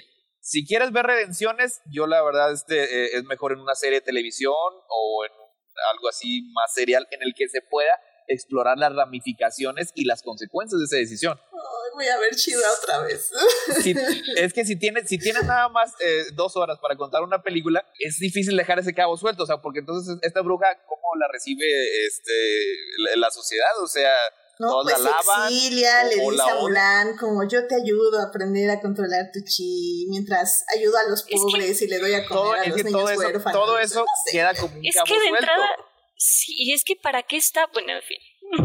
es, que, si, quiere, si quiere criticar, entonces también se puede criticar, o sea, ¿para qué está ahí exactamente? O sea, es más que todo un elemento narrativo porque ella es la que metafóricamente mata a Mulan hombre no, y es, no, y la bruja, no, y la bruja literalmente es la que lleva a Mulan a cada uno de los puntos de giro. Entonces es como es que es el mejor personaje de la película. Es que sonoridad, pues. es como Voldemort. Oh my god. no, pues es, como Dumbledore. Ese que, ese que trae este ahí con, un palito con una zanahoria al pobre burrito. No, creo que, creo que eh, estoy más de acuerdo con Monse como Voldemort, porque Voldemort llevaba a Harry a todos lados. O sea, en todos los libros el final era como momento, Incluso en algún momento le dijo, únete a mí. Ay, no manches, yo cuando... No, no, no, porque, en serio, el paralelo de diálogos de Star Wars o sea, yo ya no sabía si reír o llorar, sinceramente. Pero en el momento que la bruja le da la mano, yo dije, join me. Y la bruja le dice, join me. Y yo, ¡ah! Es, es, que desde el inicio, sí. Es que además. Hay, hay una relación en, en, Star Wars a George Lucas y el taoísmo y aquí la fuerza. Sí, no, y es comprensible. Son, sí, sí, sí. son parecidos, pero empiezan a utilizar ciertas cosas del lenguaje que son muy peculiares a la manera en la que precisamente este eh, eh, Mulan, la bruja, le describe todos estos conceptos que sí está un poco curioso. O sea, yo estaba esperando que alguien decía que quería ser un gran guerrero, saliera un mope diciéndole las guerras no hacen grande a uno. Tal vez el Fénix debía haberles dicho eso. Por cierto, bueno. No, yo. ¿Es Joyce? No, no, solo iba a decir porque me acordé de otras cosas que sí me gustaron de la película. Es que yo, yo de verdad la terminé de ver y dije, no, o sea, sí me gustó, pero, pero justamente ya cuando no aguanta un rewatch, no aguanta un rewatch y con todo lo que aprendí después de lo que le decía, dije, ah, ok, entonces me fui mucho por esta parte que comentaba. Pero, por ejemplo, a mí se me gustó el personaje que es, pues, la parte de Kriki humana. Sí, sí, me gustó mucho porque sí, siento que le daba como otra cosa y la parte esta del campamento. Eh, me gustó mucho. Voy a decir espíritu maligno porque otras cosas que se quejaba esta antropóloga es que las brujas no existen en la mitología china. Que es, es, que, ah. Sí, entonces este, me gustó mucho y yo cuando sí, creo que hasta di un grito de emoción fue cuando vi a Migna salir de la alta. Dije, ¡ah! Porque no me esperaba. En su vestido traía un mushu. Sí, estaba, sí, lo estaba, bordado, estaba bordado un mushu. Así cuando alguien me pregunta, este, y sale mucho, o no la voy a ver porque sale, no sale mucho. Pues sí sale, fíjate, así que vas a tener que verla. Y sale varias veces, de hecho. sale también al lado del para emperador. Que no digas, Para que no digas que arruinaron tu infancia. Exactamente. ahí, está, ahí, está, ahí, está, ahí está todo mucho. Me encantó la aparición ahí de Mina Wen, me sorprendió, no me lo esperaba. yo, yo tampoco. Y la verdad, esa parte que dice yo hice el campamento también me agradó mucho. O sea, creo que los actores eh, sí tenían. O sea, entiendo que Mulan tenía que ser este, tímida y alejada de ellos por razones, ya sabemos. Este, pero la verdad tenían muy buena química todos los actores. O sea, se ve que se la pasaron bien. Que yo sí, yo sí estaba, yo sí sentía así como que, como de compas, ¿no? O sea, como que casi casi era de, a ver, ustedes pónganse a platicar, cotorrear y nosotros los vamos a grabar. Y ocasionalmente digan los diálogos que les dimos. Sí, y de, y, de, y de repente digan lo que les estamos diciendo, pero sí, sí se sintió así como de, ah, pues estos sí, sí tienen química, bien podrían estar en un campamento, bien podrían estar en un bar, no sé, haciendo también dando relajo, pero sí. Me gustó también la decisión de dividir a, al personaje interés romántico, hash, digo, slash, este, en dos, o sea, que ya fuera como hubiera un comandante un y que personaje un bi personaje. Le, le eliminaron las implicaciones un poco problemáticas que tenía al inicio de que sea su superior el que, el que se enamore de ella. A mí me gustó mucho el papel de Donnie Yen, o sea, el señor También, sí, muy bien. Es muy carismático, se mueve de una manera que te hace creer que existe el sí, porque qué bárbaro, o sea, es, es, es, prácticamente inhumano. Y sí, y estuvo, estuvo bonito también, me pareció bonito este su, su, interés romántico. Gracias a Dios no se besaron. O sea, en serio que si se besaban yo ya iba a vetar mi por la ventana. Pero no lo hicieron y las quiero mucho. Ya, no se besan en estos tiempos. Gracias, gracias a Dios, por favor. I am with the force, the force is with me. yo sí quería de repente nada más que se agarrara diciendo I am with the force, the force is with me. I am o sea, y la verdad no se hubiera sentido raro. I, I am the chi and the cheese No, para nada. Yo, yo, yo sí hubiera pagado en ese momento que llevo mi memoria los de Cinepolis, ¿sabes qué? Pónmela en la pantalla más grande que tengas. ¿De dónde la sacaste? Una sala privada. memoria USB.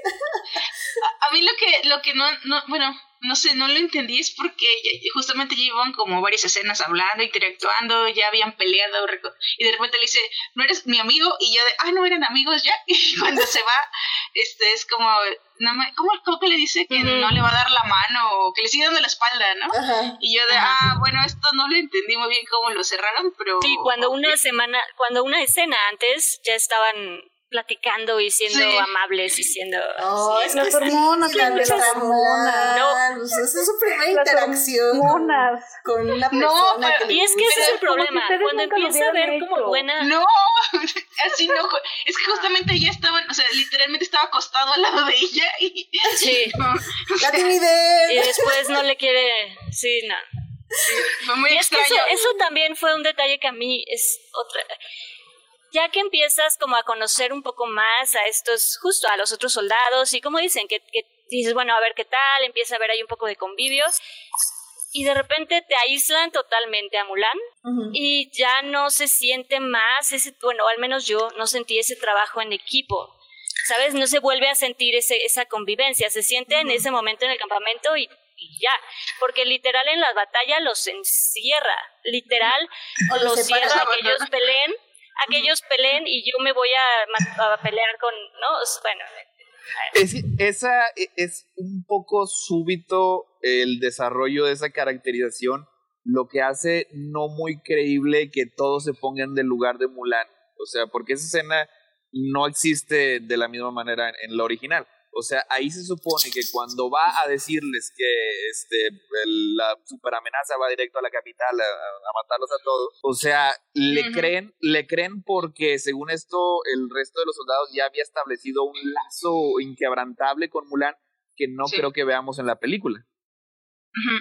O sea, porque no es nada más, no es nada más de que, ok, bueno, tiene sentido lo que está diciendo, vamos a hacerle caso. O sea, es de que el resto de sus amigos le creen ciegamente porque tienen una hermosa relación con ella. Con ella, claro. Y eso se hubiera cimentado más si en la batalla hubieran peleado a su lado. Pero la mandaron con una tropa especial para perseguir al monito este y de ahí se encuentra la bruja y ahí el narrador decide sí, que la es Mulan, o sea, entonces pues, ellos pues literalmente estaban peleando a morir solos y no estaban con ella. Sí. Es que creo que la e incluso cuando e incluso cuando ocurre lo de la avalancha, ni siquiera tiene como ese impacto, porque sí, o sea, regresa Mulan y ella solita, porque es más fuerte que todos y no necesita armadura ni a nadie, eh, pelea contra todos y todos los ojos están en ella nada más, y luego va contra, y va contra la montaña, y luego regresa y les dice eso de Mulan, y dice, bueno, vete, y entonces, no sé, como que esa empatía hacia Mulan o, por lo menos en el momento en el que ella está entre estas dos montañas llorando.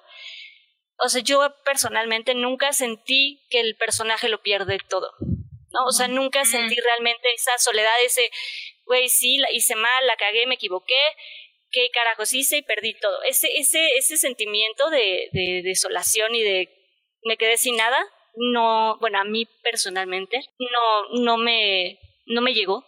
Sí, sí, sí estoy de acuerdo. Y digo, eso podemos justo ya hablar un poquito más en la llamada, este, porque, porque sí, o sea, creo que al final del día, creo que en sí el problema de, de Mulan, de esta película, es, es eso, es, es, es como entender que una mujer fuerte tiene que, o sea, solo puede ser fuerte si es independiente y cortando como sus lazos. Y, y eso es un poco esto, o sea, porque al final del día si hubieran tenido a sus amigos, eh, a sus compañeros de guerra a su lado, o sea, si, como no sé, o sea, me, me imagino un momento Wonder Woman cuando se quita la ropa con, para pelear en la en No Man Land, o sea, algo algo donde realmente no solo el público, o sea, como público es como, wow, ya se soltó el pelo y se quitó la armadura, wow, pero nadie la está viendo, o sea, nadie, nadie está viendo en la película la revelación de su ser. Y, y sé que en, en sí no es importante, porque lo importante es que ella se revela a sí misma, pero pero si ya lo vas a hacer visualmente es porque alguien más dentro de la película lo tiene que ver y tiene que reaccionar a ello y aquí nadie reacciona a ello. O sea, llega, pelea, lo salva a todos y, y de repente se revela ya entre la neblina, pero ya que acabó todo, o sea, no, no sé, o sea, como digo, siento que esta peli es eso, o sea, tiene buenas intenciones, pero están mal, mal, tan mal realizadas que salen como malas intenciones. Eh, sí, yo creo que es, es justo esa pelea, más o menos a la mitad de la película, la que es eh, como un enredadero, o sea, como que es, es la parte que los guionistas tenían que desenredar para que los arcos fluyeran de manera natural y que todos se atoraron ahí. O sea, porque ocurren cosas que deberían de ocurrir, o sea, Mulan ahí es cuando ya decide este revelarse este al mundo, ¿sabes? Dejar de, de negar quién es este, se supone que ahí se debió haber creado una especie de relación con sus demás compañeros, pero todo eso está de una manera un poco atropellada. O sea, que te deja de una manera, te deja un, un, curioso sabor de boca. O sea, tanto de la, del aspecto narrativo como los técnicos, que es lo que mencionó ahorita Edith, que sí, la verdad sí te saca un poco de onda cómo se teletransporta en medio de la, de la batalla. O sea, ese también es un poder del sí. O sea, sí. No, y, ¿Por qué no? Porque, sí, porque más bien la respuesta. Ahí no, sí, porque además, ¿por qué ¿Tienes pruebas de que no sea así? no, porque además en chinga llega y agarra todos los cascos y los pone en toda la montaña para que parezca que hay más soldados. Y sí, sí, güey, el chi es, es, con ella, el chi está con ella. Y es, es, un, es una buena idea. O sea, es, es visual, está bien realizado. Pero ¿cómo llegaron a ese punto? O sea, ¿cómo llegó a ese punto? Si el chi conmigo, ¿quién contra mí? Sí, sí, sí, sí, sí. No, y es que además justo eso, el, siento yo que también el problema fue eso, que el, el desarrollo con los otros compañeros no se dio justamente por la característica que le dieron a Mulan, de que ella ya lo tenía en ella. Entonces se, se pierde el entrenamiento, porque también algo que, que hace que tengas, eh, que convivas y que haya como cariño de alguna forma con tus compañeros, es que crecen juntos, que te entrenan juntos y que pelean juntos y que aprenden juntos y que ah, sabes que tienen toda esta convivencia que al final pues no estuvo porque ella no necesitaba a nadie.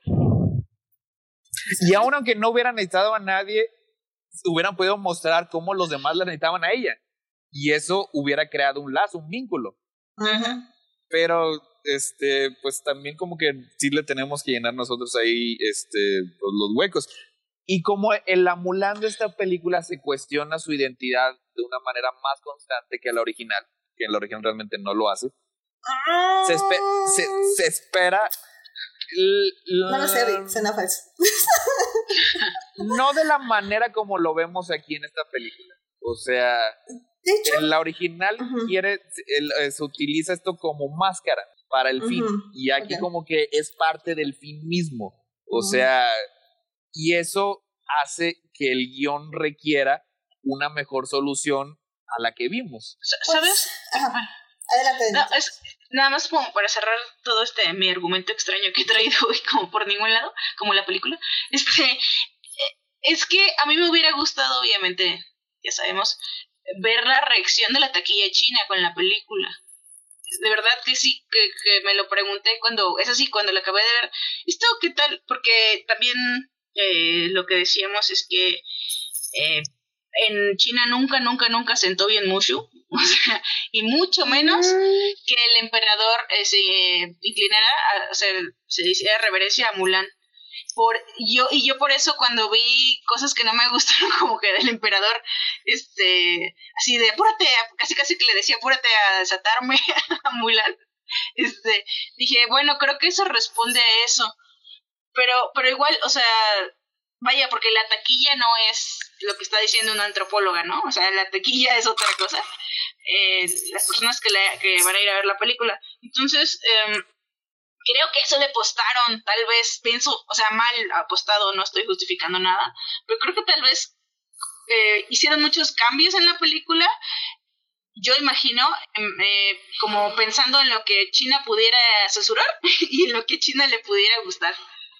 Pero es que tiene tantas cosas que la verdad yo no creo que, que, que les, les vaya a agradar mucho. O sea, tiene un exceso de magia, tiene un exceso de brujas, o sea, con una ya sería mucho. Este. Fíjate que yo no sé, viendo, comparando lo que fue Coco en México.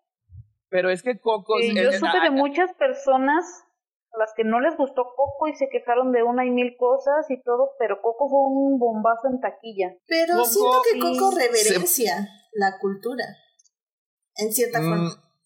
para algunas personas.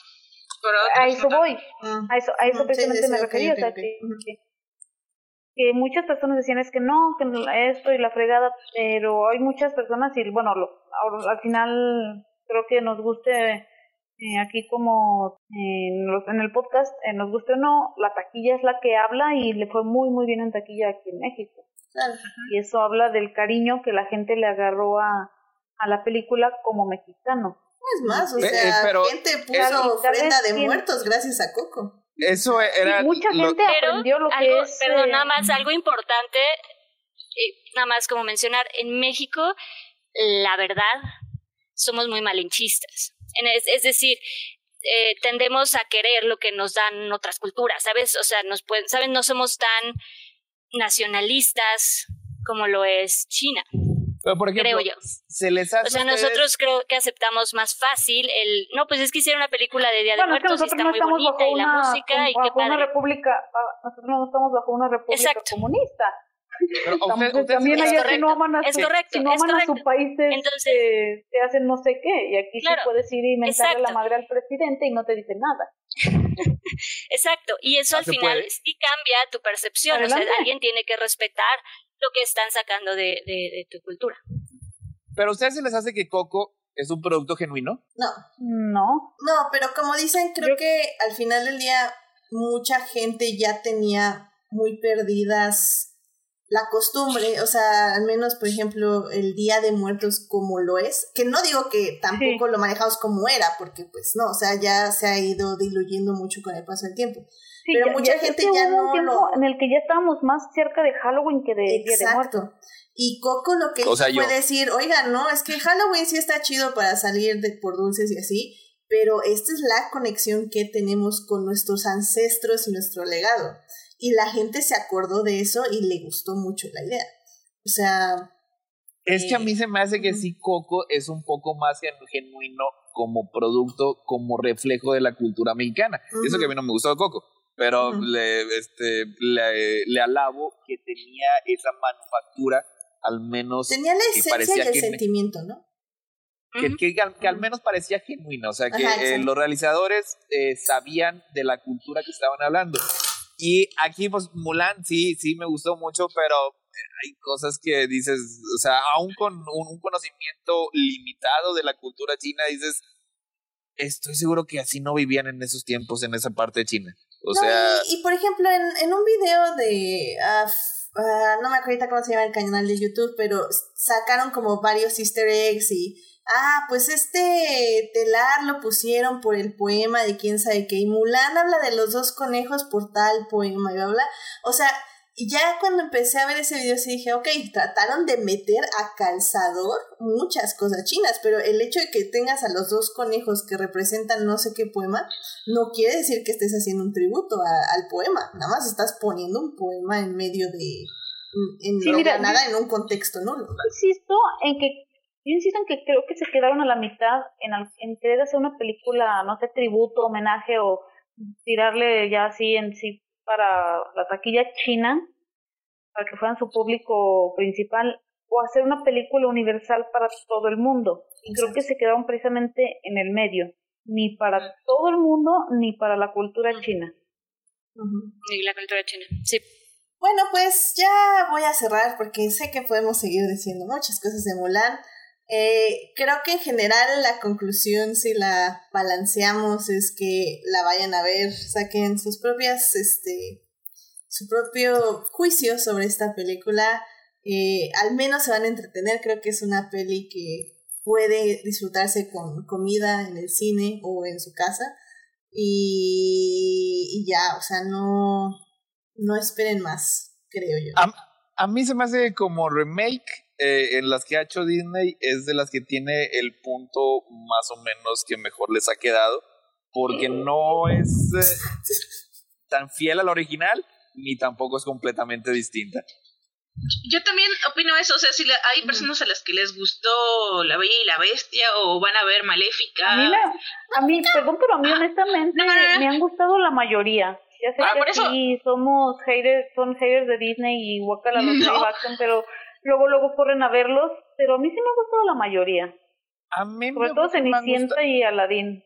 a mí me han gustado, yo creo que todos. El que más me ha gustado, me había gustado hasta ahorita era la A mí Este- solo no me ha gustado La Bella y la Bestia. Esa no me gustó. O sea, Ah, ah, bueno, a mí no me, a mí no me gustaron varias, pero me- a lo que iba es que el, eh, si, si hay un público para eso, pues yo creo que sí les puede gustar Mulan perfectamente. claro. Sí, Sí, porque bueno, vuelvo a lo mismo, creo que al final, nos guste o no, la taquilla es la que habla, y la mayoría de estas películas han sido bombazos en taquilla, todas arriba de mil millones de dólares, entonces sí creo que eh, hay público y seguirá habiendo público para estas películas. Y, so- y sobre todo las que son más parecidas a las animaciones originales, nada más con el sombrero nuevo. Esas son las que han tenido más éxito. Esta, pues, y realmente pues no va a haber manera de saber cómo, cómo la habría recibido la taquilla en, en tiempos normales. Sí. Y pues fue una apuesta también de Disney interesante eh, a niveles financieros. Am, Dafne, ¿querías decir algo? No particularmente, o sea, yo estoy de acuerdo con esto, intent o sea, estoy de acuerdo que se intentó. A mí, yo lo único que sí, de, en cuanto a los nuevos remakes que está sacando Disney, es creo que sí algo, algo, no es que estén mal, de nuevo, como dicen, las vamos a ver porque pues, finalmente nos gustan y eso es lo que quieren, ¿no? Están básicamente explotando nuestra nostalgia y nuestro cariño por las películas originales y por eso al final todos las queremos ver. Y eso es lo que a mí me da cosa, que a veces creo que esa, ese pensamiento más financiero y corporativo es lo que más se está sintiendo, en, sobre todo en los remakes, yo he sentido. No es que estén mal, y de nuevo, se vale verlos y, y están bien, pero sí siento que se, se, se, sienten como con esa intención, ajá, como con esta intención de sí, vamos a hacerlas grandes, vamos a sacarle dinero y ya. No sé, es mi percepción en cuanto a estos remakes que ha- han sacado. O sea, hay, hay que ser hay que ser sinceros, o sea, es una, es, es una explotación descarada de la nostalgia. Pero porque nos tienen bien O estudiados. sea, Claro. Claro, Sí, obvio. o que sea, obvio. Este- y, y claro, yo hasta te aseguro que con esta Mulan, o sea, no le podían perder. O ganaran con, como ganaba- ganaban con esta película, o ganaban con la compra de Blu-rays y streamings que van a tener con la otra Mulan, porque todos van a querer la vieja si no les gustó esta nueva. O sea, Sí, sí, sí, es un sí. win-win. Y o es sea- que, fíjate que eso es lo que me da también, creo que también por eso yo esperaba más, porque yo decía, o sea, sí, yo he visto, soy muy fan de Disney y me gusta ver las películas y he visto los remakes. Y justamente yo, cuando vi que iban a hacer Mulan, me emocioné porque dije, ¿sabes qué? Si hay una película que sí vale la pena que hagan un live action, es Mulan. Entonces me emocioné mucho por el live action de Mulan, porque te digo, si Disney tiene una película que valía mucho la pena ver una versión con gente, porque hay veces que, que no es tan necesario como, siento yo, no, no estamos hablando de, de a lo mejor de El Rey León o del Libro de la Selva, donde ves a animales, ¿no? Que dices, bueno, a lo mejor no era tan necesario que, que trajéramos esa, esa nueva versión, pero yo sí me emocioné con Mulan porque digo, es que claro, es la película perfecta para hacer un live action porque amerita una, una nueva versión, porque puede ser una película china épica de una, de una mujer guerrera, de, ¿sabes? Tiene todo para hacer un gran live action. Entonces creo que también por eso yo ah, me esperaba, me esperaba más, pues. Bueno, y no olvidemos que el Rey León nos trajo el Mandaloriano, así que creo que es lo más importante. Un, banquete y dieron el caldito de pollo sin sabor. Exacto. Ay, bueno, y pues en el chat este Jorge Arturo Aguilar nos dice que Kung Fu Panda manejó mejor el chi y que la mejor redención del mundo es Zuko eh, de la Bender, supongo. Porque que es lo, es lo que estaba diciendo, porque es una serie. En la serie tienen el, se dan el tiempo y el espacio de poder manejar una redención a plenitud. También Shira, vean Shira. Sí. Oh, Shira es lo máximo. a ver, Edith. Sí, yo, yo, no, yo no la he visto, aquí va, Edith, creo que la mejor serie, la serie que mejor hace esto es Legends, porque sabes que al final todos los que son villanos terminan haciéndose buenos y uniéndose ah ya sé. leyendas. Y los terminamos amando evidentemente. Sí. Entonces ah. en, en, televisión funciona mejor eso. Ay Disney ¿cuándo aprenderás? ¿cuándo aprenderás? en fin. Y bueno y dice también Jorge Arturo Aguilar que por lo menos Coco hizo su investigación. Ah por cierto este Edgar Pérez hace ratito nos estaba diciendo que le encantó Mulan, gran desarrollo de personajes, retomando todo lo clásico de la historia que conocemos, buen casting, buen casting chino, muy buenas coreografías. Obvio, es Mulan eh, llamada Matchless Mulan, que también es del 2020. Y es que es curioso, pero Twitter, eh, con el odio o disgusto que les dio esta película, empezaron a recomendar dos películas chinas, al menos yo he visto nada más dos que una es Matchless Mulan y otra que no sé cómo se llama, la, tengo que buscar, pero se las voy a publicar ahí en el, en el, en el Facebook, Instagram, Twitter. Eh, que son dos películas que curiosamente están en YouTube con subtítulos en inglés, así completas. Así que pues si quieren ver versiones chinas de esta leyenda, pues están ahí disponibles para que también las evaluemos y, comparemos, ¿por qué no? Eh, cómo maneja la, la gente de China una leyenda en el cine y pues cómo la maneja Disney. Pues creo que es una buena comparación. En fin, pues oigan, este, ay, ¿cuánto tiempo nos pasamos hablando de esta película? ¿Por qué no hay un moderador aquí este, que maneje bien los tiempos este Así que, pues vamos a hablar de, de otra película, en este caso, la misma película, pero la versión animada original. Muy bien, pues aquí vamos a hablar de Mulan, la película animada de 1998. Eh, igual está este, hecha por Disney, está dirigida por Tony Bancroft y Barry Cook. Eh, esta película, pues, eh, es un musical. Habla de pues esta leyenda de que hemos estado este, discutiendo eh, la última hora y cachito. Eh, y, y, pues nada más quería meterla porque obviamente creo que eh, quería acabar con un, un, tono más dulce este podcast. con música, evidentemente, vamos a cantar. Este, pero. Pero bueno. Su mira fijo este, y, y es que em, aquí creo que es donde podemos ya empezar con las comparaciones. Este, mi objetivo en la anterior sección, un poco que de público no me acuerdo si lo dije, fue que queríamos evaluar Mulan 2020 como era, como película, no tanto en comparación. Eh, en este aspecto creo que eh, Mulan, la versión animada, evidentemente hay muchas cosas que pueden tomarse la libertad porque es animación. Eh, tener un dragón parlante, eh, un caballo expresivo, eh, un, grillo que es este, animado y bueno, que mantiene como la comedia durante la película, es evidentemente algo que puedes hacer más libremente en la animación. No digo que no puedas hacer un live action, pero lo puedes hacer más libremente. evidentemente Mulan eh, es una película, es un musical y es una comedia también, es un drama, entonces los tonos en los que manejan los temas también son un poquito más ligeros, se podría decir. Pero contradiciendo lo que acabo de decir, o sea, es muchísimo más poderosa en, en muchos aspectos. Muchos sentidos. En muchos sentidos y mucho más fuerte, porque creo que algo eh, que no mencionamos, y me voy a ir ahí porque yo lo, eh, es que en Mulan, en el live action, eh, hay un momento que ya salen a la guerra Y, y literalmente pasan por un lugar donde hay cuerpos apilados y manos sangrando en el piso y fuego y... "Ah, mira, se murieron. Bueno, Ah, mira, y Sigamos. siguen. Sí, no, no. Pero esa parte yo me acuerdo de que No. me daba miedo. sí, en- Claro. sí, sí, O sea, es que es algo... Y es que sea, en la animada, exacto, y en la animada, Hay partes que son oscuras. Sí. sí. Y es que es eso, o sea, creo Y que la animada es increíble, que vienen, que vienen de una canción, vienen todos contentos cantando Ay, la lucha. y te cortan. y No, te no, no, es la cortan, de- No. te cortan la La alegría Es la razón.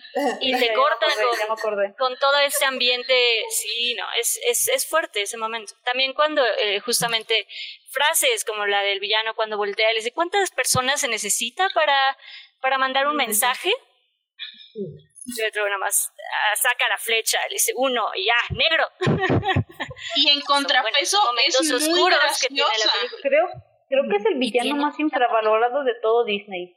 De Sí. todo Disney, sí, estoy de Sí. más Siempre, hablando de villanos, siempre pensamos en no Scar, Maléfica, cualquiera que me digas, pero creo que muy pocas veces eh, mencionamos Mulan. Sí, pero, pero eh, yo creo lo que decía es que, y contraste con eso, porque yo también, bueno, antes lo he platicado, que la escena que más me daba en el corazón es la de la muñequita, ¿no? Y, y, Ufa. y, ajá, sí, y, y, y es tan os- oscura y convive en una película que es tan graciosa y que no hablamos de la película del 2020, pero es tan poco graciosa comparada con, o sea, de verdad, creo que más allá del campamento, cuando salen así dos amigos, no hay muchos momentos donde no recuerdo ahorita uno en que me haya reído. Entonces, Y que como les Sí, digo, sí, o sea, no, no es subjetivo ser una comedia. Eh, trata de usar la comedia para eh, crear drama. Por ejemplo, cuando está medio muerto el cricket y... pero resulta que nada, se Ah. desmayó con los ojos abiertos y tú así como, ok. Este, pero justamente esa no, no contrapone como lo hace la película como Mulan animada. O sea, Mulan es como estamos diciendo ahorita, o sea, crea símbolos que van atravesando durante toda la película y que van amplificando, cambiando los significados. Está esta muñeca, este, que es un signo de infancia, de, de inocencia, y lo contrapones con, no solo con guerra, sino con muerte. Eh. Hablamos de un deber familiar en el que la familia sí se muestra como una parte esencial, no solo de Mulan, sino también de, de los que la rodean, de este Shang. ¿De Shang? Sí, deja. Sí, porque Ah, el- Shang Yu es sí, bueno. Este. Sí, y, y creo que eso, o sea, al final del día Mulan eh, sí es una, una reflexión sobre lo que crea la guerra. Y, y más que hablar del machismo y del sexismo, Mulan siento yo que habla más de los roles de género eh, y cómo estos impactan tanto a mujeres como a hombres. O sea, lo dice en la canción, la primera canción, o sea, este, las mujeres que criamos niños y los niños van a la guerra. Y durante la película te van a enseñar una, quién crió a estos niños, sí, pero porque estos niños, cómo es la guerra y cómo la viven. O sea, Ah. y, y No, y- live action trata de hacerlo un poco en esa, en esa plática de la fogata, pero siento que igual no, no lo logra poner bien. Mm.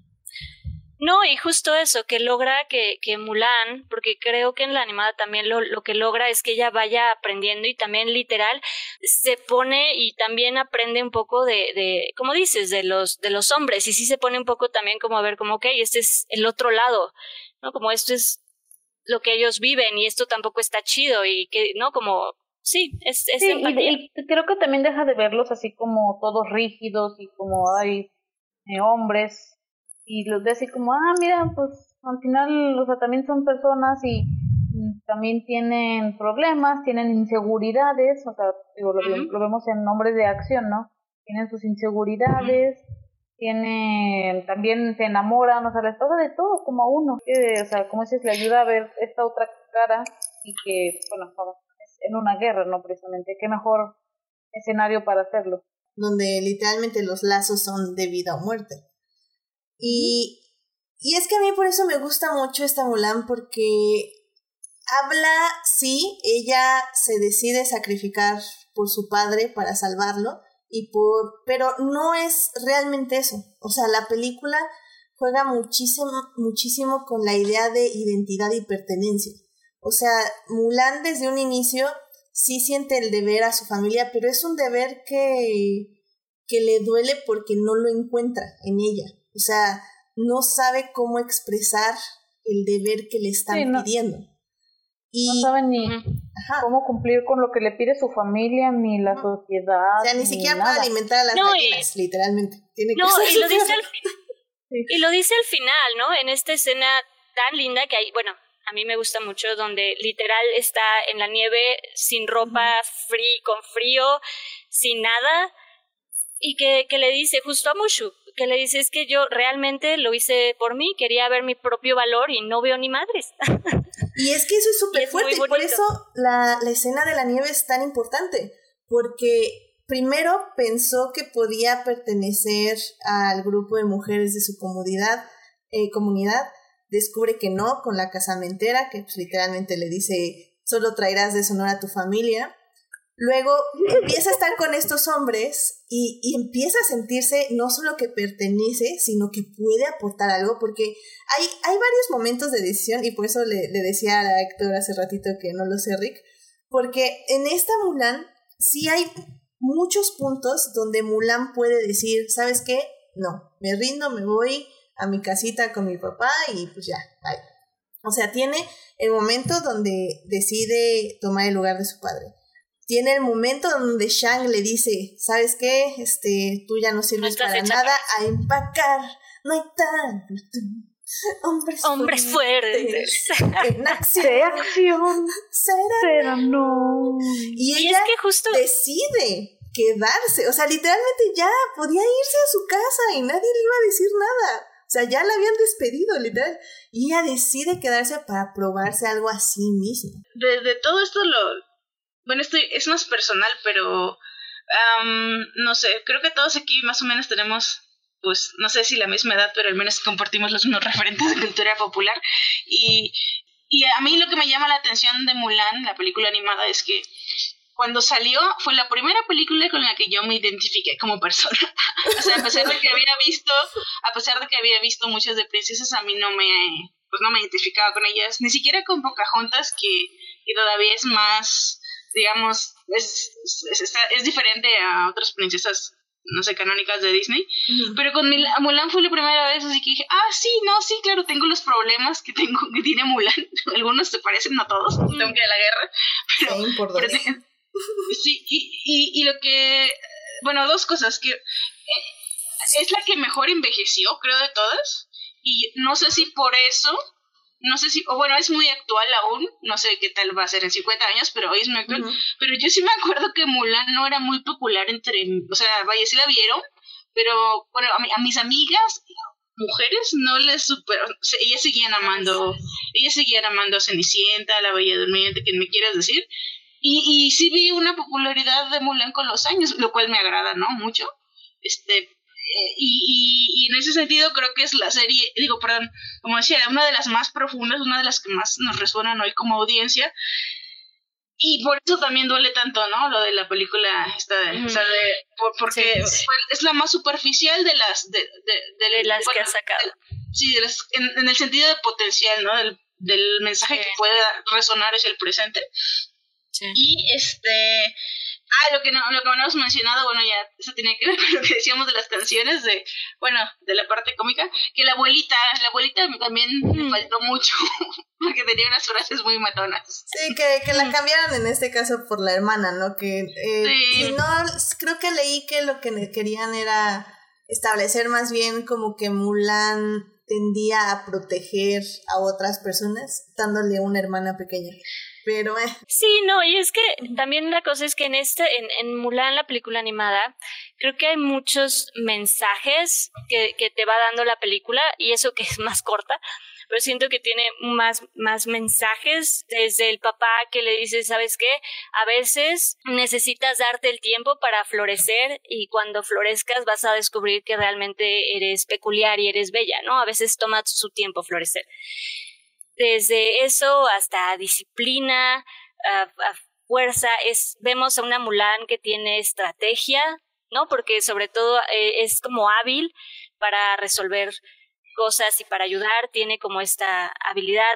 En fin, como que siento que Mulan va aprendiendo muchas cosas que en, siento que en la película nueva limitaron a literal tres frases, ¿no? Que es de leal, valiente y, honesto. Y también creo que lo importante de la animada es que no solo ella está pasando por este proceso, o sea, este, Li Shang está pasando por este proceso. Que estoy dudando mucho si es Li Shang. ¿Sí es Li Shang? Porque la acabo de ver. ¿Qué me pasa? Es, no, sí es Li Shang. Li Shang, ok. Este, él está pasando por este proceso de independizarse de su padre, y que luego lo tiene que vivir de una forma cruel, en el que su padre muere y él tiene que asumir las responsabilidades y empezar a tomar sus propias decisiones. Eh, tenemos a Mushu, que también tiene un problema de identidad donde era un guardián, fue este degradado, de rango. degradado. Degradado. Entonces él también está buscando esta, este sentido de pertenencia. Eh, degradado y, destruyó el dragón, ¿no? En teoría. Ajá, porque destruyó el dragón y, y este y hasta, hasta el grillo, o sea, eh, cuando están ya en la nieve le dice, ¿qué? ¿Tú no eres un grillo de la suerte?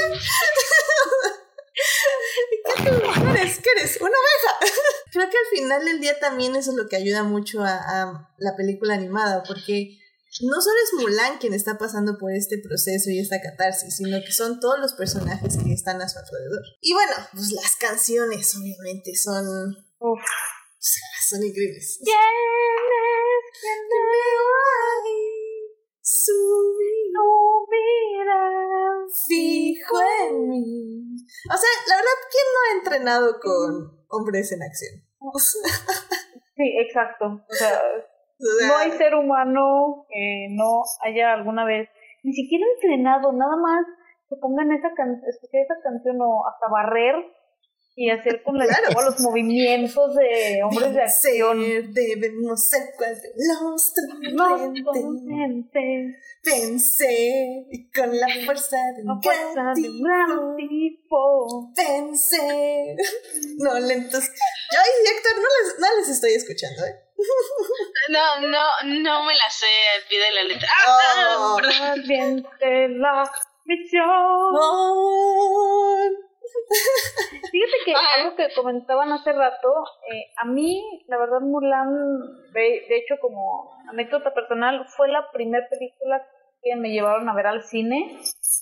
Yo tenía tres o cuatro años y la verdad es que al menos con las personas que sí conocía como que sí había más este, popularidad con, con Mulan. digo, tal vez fue porque eh, fui a verla desde, ahora sí que al cine, ¿sabes? Si me preguntas de mi hermana, que le gano por cuatro años, es su película favorita de todo Disney desde siempre. No, no creo que definitivamente no, no tenemos la misma edad, no sé. ah, no, Monse es la bebé del podcast. ok, Pero, pero sí, o sea, yo la vi. Por ejemplo, mi hermana, que es cuatro años más, es del año de Mulan, mi hermana. Wow. Este, es su película favorita de Disney y ella ama Mulan y dice que desde siempre, o sea, ella siempre ama mucho, se sabe todas las canciones y ama la película. Pues sí, como dices, Monse, o sea, al final del día, este, pues sí, no sé, la verdad no, no he realizado una encuesta de a quién es su favorita Mulan, pero, pero definitivamente a, mí siempre me sacó una lágrima, o sea, ese final es, como... es que yo creo que hoy ya es, o sea, ya es de la más o de las más. Yo solo digo que tuvo una evolución, una digievolucionó. Digievolución. Es que, ¿sabes qué? Es la que va más con el discurso feminista de deconstrucción de hoy en día. O sea, en el aspecto de que, o sea, cuando, cuando sus amigos se, se visten de mujeres, es como, este, literalmente dicen como, este, masculinidad tóxica, I don't know her. O sea, se ponen los trajes, con eso suben. O sea, tal vez ahí podemos ver, no sé, algo como tal vez no tan bueno, pero, pero en fin, lo hacen con tan buena este intención. Intención. Ajá, que no se siente ni, ni una crítica. O sea, hay varias cosas así como ahí de, de drag y, y tal vez podemos decir que un poquito de transfobia, pero no se sienten como tal, porque están utilizadas de una manera apropiada, si podemos decirlo de esa forma. Pero aparte de esas dos o tres cositas que hay, sí, o sea, pero aparte de esas dos o tres cositas que hay, literalmente toda la demás película es eh, aprender a conocer a, a los hombres como personas con emociones, que sienten, que tienen miedo, que tienen valentía y que tienen honor, pero pues que al mismo tiempo también son humanos. Es Mulan decidiendo si pertenece a este mundo de los roles de género femeninos o pertenece a los roles de género Shang dudando de su sexualidad. Shang dudando de su sexualidad. ¿Podemos hablar de eso, por favor? Claro, Monse, adelante, por favor. Porque creo que es algo de lo que Disney, no sé si se arrepintió, no se dio cuenta muy tarde o qué pasó, porque no hay persona que hoy día vea la película, aunque sea por primera vez, y diga, ¿qué onda con Shang? O sea, ¿sabe? O sea, amigo, date cuenta. No, claro que no, es más como, ¿necesitas saber? Claro que no. Shang es bi y va para todos lados y hola, este Pink y hola Mulan. ¿Cuál es el problema?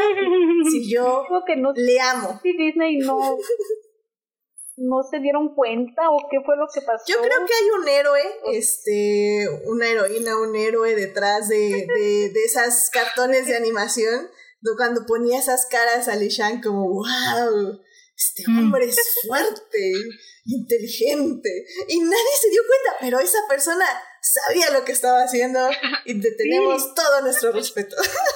Sí, porque te digo, hoy dile a cualquier persona que no la haya visto, vela por primera vez y te va a decir, es que este vato sí es bi. Sí, 100%. O sea, no hay manera de decir, no hay cómo negarlo, ya ni Disney puede negarlo. O sea, tal vez, es más, tal vez hasta creía que era gay. Y cuando descubrió que Mulan era una mujer, lo dudó, dijo, maldita sea, soy bi. Creo, y creo que ahí fue cuando se confundió más, era, era así como que, ah, sí, soy gay, tal vez algún día se lo diga a mi papá, mira, me gusta este chavo, ¿qué? ¿Es chava? Soy bi. Exactamente. What? Sí, no, y Ahí la vino, verdad su es... crisis de- ahí ahí vino su verdadera crisis de identidad. Exacto, te digo, es que todos los personajes tienen crisis de identidad en esta película, incluyendo crisis este, de sexualidad, claramente. Sí, está bien padre, o sea, al final del día, eso es lo que hace Mulan una peli muy bonita. O sea, que es muy sincera en lo que sienten sus personajes y no los juzga por eso, solo los deja ser y ya. Y expresarse y tener sus catarsis cuando las tienen que tener, llorar cuando tienen que llorar y, y reír cuando tienen que reír. A ver, Sí, Héctor, estado creo muy que- callado. ¿Qué, ¿Qué sentiste cuando viste Mulan por primera vez? ¿Yo? ¿Sí? Ay, es que no, no, escuché. Pa- Para, este, a ver si, si, si mal no recuerdo a esos viejos tiempos de hace aproximadamente 7, 8 horas. La película está muy bonita, está muy bien realizada, tiene una estructura bien clásica, o sea, la manera en la que la cuenta la historia está muy bien realizada, los personajes están muy bien definidos, o sea, los animadores y los directores tenían una idea muy precisa del tipo de historia que querían contar y la contaron prácticamente sin tropiezos. Yo creo que todo lo de la película funciona. Eh, Mulan está, tiene un arco de personaje mucho mejor realizado que en, en- en la película. El, el, el interés romántico, que ahora ya me aprende que se llama Shang, también se le da este se le da un poco de exploración porque se, este, se le da todo este el trasfondo de lo que tenía con su padre y que fallece en miedo de la guerra tiene que lidiar con eso también está muy bien. La verdad Mushu es muy muy agradable. La voz de Eddie Murphy yo creo que nada más la supera Robin Williams como el genio. La manera en la que da sus diálogos la manera en la que tiene el timing comédico es insuperable. La verdad tiene muchas frases que me dio mucha risa, más de lo que, más de lo que esperaba. Y en la confrontación final, está, eso es lo que sí me, me decepcionó de la película, ya en retrospectiva obviamente porque no la, no la conocía. Este, está muy épica, o sea, tiene una epicidad que yo creo que le falta a la película porque es en medio de la plaza de esta ciudad tan importante, en la, la cuna imperial en China, en medio de la noche, eh, con climas, con los fuegos artificiales, todo está muy bien hecho, la manera en cómo la cuenta, o sea, tiene varias partes, cómo se va este, enfrentando, eh, primero se enfrenta a Shang, eh, y lo derrota el villano y luego pues Mulan es la que tiene que hacerlo. No lo derrota nada más con fuerza tiene que utilizar su ingenio porque es lo que también lo que habían dicho hace un momento. En eh, Mulan en la película es muy ingeniosa o sea es muy hábil para ver una situación y reconocer qué es lo que tiene que hacer y luego después ejecutarlo y en general la verdad me gustó mucho las canciones están muy bonitas. A mí no me gustan, a mí no me gustan los musicales. Este, hago nada más la excepción los musicales de Ian Solo. Este, hago, hago la excepción, la excepción con prácticamente todas las animadas de Disney, pero este tiene unas canciones muy bonitas. My Reflection y I'll Make a Man Out of You están geniales, están muy tarareables, se te quedan grabadas. Y sí, la verdad, sí, sí me gustó mucho. O sea, se ve por qué es lo que estaban diciendo ahorita, ¿por qué en estos tiempos se está este, como que revisitando y se está valorando? O sea, porque yo creo que en el resto de las películas de, de Disney sí tienen todos elementos un poco problemáticos. O sea, La vida de la bestia, La sirenita, todos esos problemas. Síndrome de Estocolmo. Po Pocahontas que intentó ser un poco más moderna, pero es una bola de problemas nada más esa historia. Sí, sí, sí, y Mulan no tiene nada de eso. O sea, la ves ahorita y se ve moderna. O sea, se siente moderna la animación. La animación es preciosa. Hace, hace poco este, vi Scooby y necesitaba algo para quitarme ese horrible sabor de boca con la animación 3D. Es, está preciosa la animación. Está muy colorida, está muy fluida, está muy bella. La verdad, digo, se entiende porque es un clásico. O sea, no hay, hay también sí lo mencionaron ahorita, así de repente los espíritus ahí se, se empiezan a echarse como que sí, tu nieta es una drag. Como que a lo mejor es, es, el tipo de cosas que no se ven muy bien en estos tiempos, pero son muy pocos y comparados con otras cosas que hicieron en ese tiempo, no, hombre, que son mega super progresivos. Y yo creo, hace rato mencionaban que, que es la que mejor ha envejecido, y yo siento que es también porque, al menos yo pienso, yo casi puedo afirmar que Mulan es la heroína de nuestra generación. sí. y, o sea, dar la eh, curiosidad de que es un personaje animado, ¿no? Digo, eh, tenemos la generación que tuvo a, no sé, Sarah Connor, a Ripley, a eh, ella, nosotros tenemos a Mulan, tenemos a, no sé, Hermione, pero creo que Mulan es así, casi, casi por excelencia esa heroína que nuestra generación tanto nos define y que la merecíamos. Por cierto, ahorita pensándolo, creo que es la única que... O sea, digo, en, en la animada sí mata al villano, pero podría salir que lo arrestaron, o sea, que no se murió. O sea, creo que, que puedes encontrar ahí un, un loophole para decir que sí sobrevivió. Pero, pero, pero en la... En la Técnicamente fue mucho. No sé si es así como esa vez de que Batman no quiso salvar a Ra's al Ghul, de que estamos hablando un poco de semántica. Sí, o sea... o sea, si Disney quiere, puede decir que Mulan no mató a nadie. O sea, si, si, si quiere. Pero en la, en la live action, o sea, lo mató, mató, mató a sangre fría. Bueno, no a sangre fría, pero. Fue mucho y fue fuego artificial. no, no, pero, pero en la live action, literal, es la primera princesa Disney que ah, mata a un villano a sangre fría con ah, sí, sí, sí, sí, este, flecha al corazón. En, en, en, las dos, en las dos, en las dos fue trabajo en equipo. Ay, o, sea, el emperador pudo haber dejado así, ah, ya, voy a aventar la flecha para que ya se caiga así y tirarla y que no esté. Y Mulan dijo, ah, mira, me la está tirando para matarlo. ¡Y ya! ¡Gol! así de, gracias, ahora sí te voy a matar. Exacto. me, van a. Te dice, gracias, güey. Sé que no fue suficiente tirarte durante tres pisos de altura, así que toma una flecha. me van a desterrar por esto, pero el final de la película me gustó más. De la animada, digo, de la live action. De, de la live action. O sea, el, el, el, el, el, mero, ya sé que están así que sí, no, está bien. no, yo, no, yo sí creo que sí entiendo para dónde vas. Sí, a ver, vas. Porque, o sea, en, eh, al final ya salva a China, ¿qué le ofrece el, el emperador? Ser consejera. Mulan nunca había mostrado interés en ser consejera. Y pues nada más este regresa y regresa así muy bonito y le trae los regalos desde que le dio el emperador al papá y el papá le dice, no, hija, si tú eres lo único que me importa. está, está muy está muy emotivo. O Corte, está perfecto. Todas, todos lloramos. sí, o sea, está muy bonito. En la, en la película llega con las manos vacías. Llega con, con pena ante su papá y ahí se me hace que es más emotivo porque le dice, oye, la verdad no me importa la espada, no me importa la armadura, me importas tú. O sea, porque no tenía nada así como que para darle compensación. Y luego después llega, llega Donnie Yen y ahí se muestra el cambio en el personaje del papá. O sea, en el que le dice, pues, sabes, si vienes a castigar a mi hija, tienes que primero pasar por sobre mí. O sea, eso también se me hizo muy emotivo. O sea, se me hace que es, es, es un, es, es una dupla emocional que funciona muy bien. Estoy de acuerdo y sabes también, yo agregaría a que el final de la live action, algo que me gustó y que para mí ahí es donde empezaba la película, es cuando justamente le dicen, o sea, ¿qué eliges? ¿Quieres quedarte aquí o quieres ir al imperio? Y Mulan ve al Fénix reflejada en la espada, en su espada, porque ya es de ella, y, y ya ve como al cielo preguntándose cuál será su decisión. O sea, creo que para mí fue el primer lugar donde Mulan iba a tomar una decisión. Y corta y se acabó la película y pues ya valió.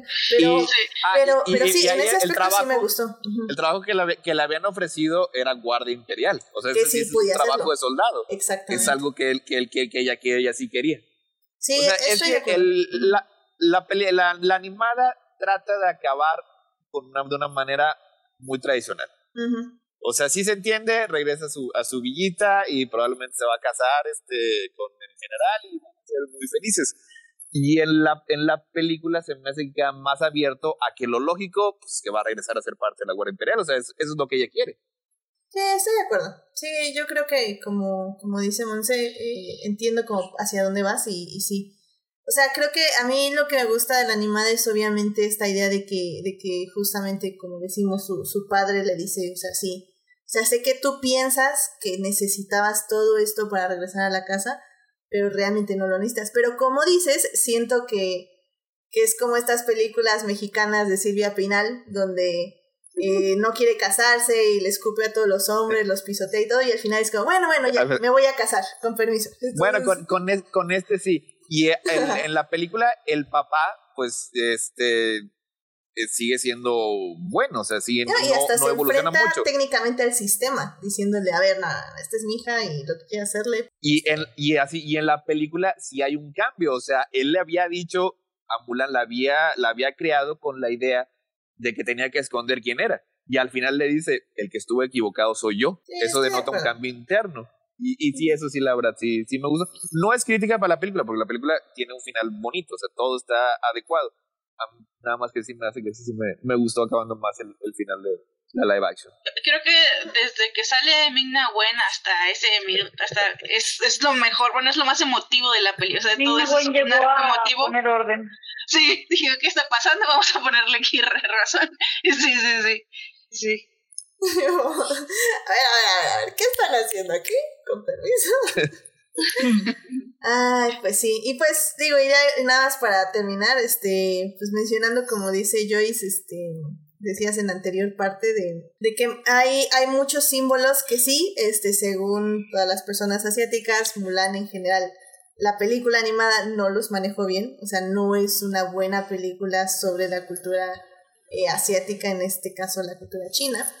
Este, pero al menos está esta idea de que eh, los ancestros querían despertar al gran dragón de piedra porque era el espíritu que iba a proteger a Mulan, pero queda como muy, eh, no muy claro, pero al menos, o sea, está ahí eh, tras, tras este, en los paisajes y en todo lo que sucede, que cuando Mulan decide tomar el lugar de su padre, está justamente en, el, en la estatua del gran dragón de piedra.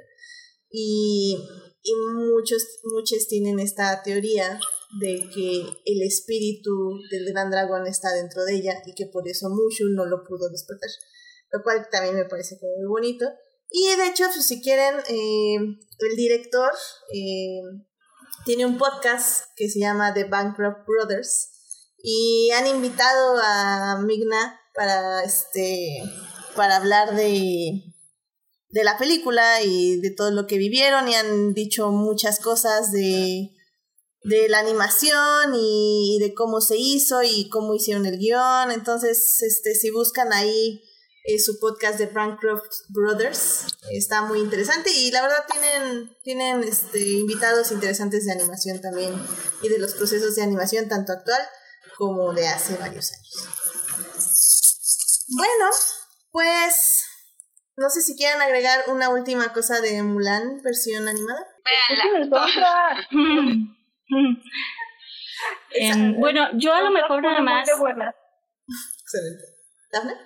Sí, a lo mejor yo nada más también la, eh, la parte que a mí también, justo por esto que se mencionaba de la relación con Li Shang, em, creo que también por eso a mí me gusta mucho cómo em, manejan en la película animada el cómo descubren a Mulan, porque en la animada ella es descubierta, o sea, la lastiman, ella acaba de salvar a Shang y ya y, es, y la descubren. Y entonces eh, la van a matar y es cuando él le dice, te doy vida por vida y mi deuda está saldada. ¿no? Entonces creo que eso también es fuerte porque lo que mencionamos hace un rato es, pues se siente que el personaje genuinamente pues pierde, pierde todo, ¿no? Sí se siente un momento oscuro y que tiene que pues pensar un poco y decidir. Sí, es, es justamente, eh, creo que funciona como un paralelo a la casamentera porque ella también estaba intentando ser, eh, entre comillas, una mujer. Y, la casamentera le dice, no, no puedes hacerlo aquí. O sea, la descubre, la descubre su engaño, su máscara, y la saca. Y en este caso igual ya estaba como un hombre, entre comillas. Eh, eh, él es como guerrero y como, como, como, este, bueno, sí, como guerrero y también, o sea, por cosas externas a ella, la descubren y, la sacan de esa parte de la sociedad. Y es cuando ella tiene que decidir quién es y, cómo se complementan estos dos lados de ella y, qué significa para ella. Sí, la verdad es que no, o sea, Mulan animada tiene muchísimas lecturas y creo que para diferentes personas va a tener diferentes significados. Y creo que vale muchísimo la pena revisar, revisarla. Yo la vi ayer y, y sigue siendo perfecta. Y como dice Monse, se ponen el soundtrack para, para limpiar. Ah, que por cierto, funciona perfecto en inglés y en español. Obviamente la quiero más en español porque fue así como la vi eh, muchas veces, pero en, inglés está, está, o sea, bueno, te das cuenta que el doblaje está muy, muy bien hecho. O sea, la verdad no, no, no, sí, es, es un buen doblaje. Derbez no extrañas a Edith Murphy. Sí, es era, bueno. que era antes de que hicieron los influencers. Sí. Mm. sí. sí. porque ahora sería Memo Aponteo, ¿no? Ay, pero sí. Este, no sé. está muy bien. Bueno, pues ya es muy tarde, así que yo creo que ya de aquí nos despedimos. No hay quejas, así que perfecto. no, yo sí, yo sí me quedé con un preparé una recomendación que me costó trabajo. está yo bien. así porque así si no la doy ahorita, la doy la próxima vez que venga, así ya no tengo que batallar, yo no me quedo. No, seguro Monse tiene como 50 series. Ok, vamos rápidamente a las recomendaciones de la semana. Gracias, querido público, por quedarse hasta ahorita. Ya casi terminamos. Vamos a las recomendaciones de la semana. I love movies. Gosh, I love movies. Conste que esta sección solo la hago por las invitadas, porque yo ya me quería despedir, yo ya me quería terminar este podcast en las dos horas, pero bueno, ¿qué vamos a hacer? Eh, pero, pero mi recomendación te gustó mucho, dijiste. Bueno, está bien, está bien, está bien. Pero primero va Dafne. Dafne, ¿qué te gustaría recomendarle a nuestro público para que vea esta semana? Em, pues me gustaría recomendarles, hay un documental que se llama Familia, eh, Familia de Medianoche, eh, de Luke Lorenzen. Em, eh, creo que es un retrato, es un documental sobre el sistema de ambulancias y pues básicamente es un retrato del sistema privado de, de ambulancias. Está muy bonita, creo que es un retrato muy padre a, a, a, la Ciudad de México. No padre en el sentido de, o sea, es muy real, vaya. ¿No? Es muy, creo que ves muy bien, es un reflejo muy honesto eh, de, de lo que es el sistema de salud y la ciudad. Entonces la, la recomiendo, la recomiendo bastante. Me parece que la iban a estrenar en Netflix, pero por alguna razón no la veo en Netflix, creo que no la sacaron por ahí, pero me parece que en Google Play la pueden, la pueden rentar sin problema. Perfecto, sí, de hecho un invitado la semana pasada nos la recomendó y había dicho que estaba en Netflix, pero bueno, eh, parece ser que no, entonces perfecto, en Google Play, eh, Familia de Medianoche. Sí, es que sí, parece que la iban a estrenar en Netflix, pero algo pasó, no sé, pero sí creo que yo no, no la he visto por ahí. Ok, excelente. Bueno, pues está en Google Play y pues ya doblemente recomendada, así que vayan a verla. Este, Héctor, ¿a ti qué te gustaría recomendar al público esta semana? Ah, bueno, ahorita una serie que, que estoy viendo que me está gustando mucho, no sé si ya la han recomendado yo no, pero es eh, Lovecraft Country. Es una serie de HBO, es eh, desarrollada por Misha Green y basada en la novela de Matt Ruff, en el que pues este, estos ciertos personajes se enfrentan a sucesos paranormales, aunque como que el, el, punto principal de la serie es no nada más mostrar el horror sobrenatural, sino el, horror, el horror humano. O sea, son personas de color en los 50 en Estados Unidos que se tienen que enfrentar al horrible y descarado racismo que permeaba en toda la sociedad. O sea, sí. El primer capítulo es muy bueno. Eh, sí, o sea, hasta ahorita todos. El, el libro tiene una estructura este, un poquito curiosa. Son varias historias con los mismos personajes. Y así también lo está siguiendo la serie. O sea, en los primeros dos episodios se trató sobre cómo el protagonista está buscando a su papá y eso este, pues lo lleva a básicamente a descubrir la historia de su familia. Descubre que es descendiente de una persona que tenía esclavos. O sea, todo esto este, digo, está muy basado en los horrores de la sociedad estadounidense y está manejado de una manera muy bien, este, muy bien hecha este, está producida por eh, Jordan Peele, que es el, el director de, de, Get Out y Oz. También, este, también creo que el productor ejecutivo Abrams. El, el consentido de Adictia Visual, J.J. Abrams. No le iba a mencionar, pero bueno, también ahí está. Perdón, no, no podía dejar pasar la oportunidad. de, hecho, y es que es difícil porque el señor presta su nombre para lo que sea. Es, es, sí, de, la, de, la, mitad de las cosas que hay en televisión. Creo pero que, mira, mientras padre. no tenga la palabra director a un lado, creo que estoy bien. Esta es protagonizada por Johnny Smollett, que la, vimos como Black Canary en Birds of Prey, y Jonathan Majors. La verdad se lo recomiendo mucho. Está en HBO los domingos en el horario estelar, que son las 10 de la noche. Es cuando pasan la serie importante, la que le quiere poner todo la carne al asador este HBO. Obviamente creo que hay bastantes trigger warnings que he estado viendo en Twitter, así que véanla con precaución. Este, de todas formas, yo creo que yo sí la voy a andar viendo porque me llegó un pajarito diciendo que tal vez alguien no lo, no lo van a dejar hablar en su podcast de esta serie, así que me voy a ir preparando. Ay, quiero pues, verla, pero soy pues, muy miedosa. Sí. Pues si llegó el, si, si, es, el, es el pajarito que yo pienso, pues está difícil, pues porque digo, si, si se comunicara con otra persona del podcast, para decirle este, lo que quiera hablar. Realmente yo hablaba de ti, pero está bien. ¿Eh? Realmente yo hablaba de ti, pero sí supongo que también. ah, yo pensé que era otra persona. pero sí también. No, bueno, pues aplica. también, entonces sí, sí, porque sí, sí, sí, sí no, entonces sí no creo este, hablar en el podcast. La verdad está muy padre y sí se los recomiendo mucho. Y si hablas de la serie, pues sí puedes estar aquí invitado.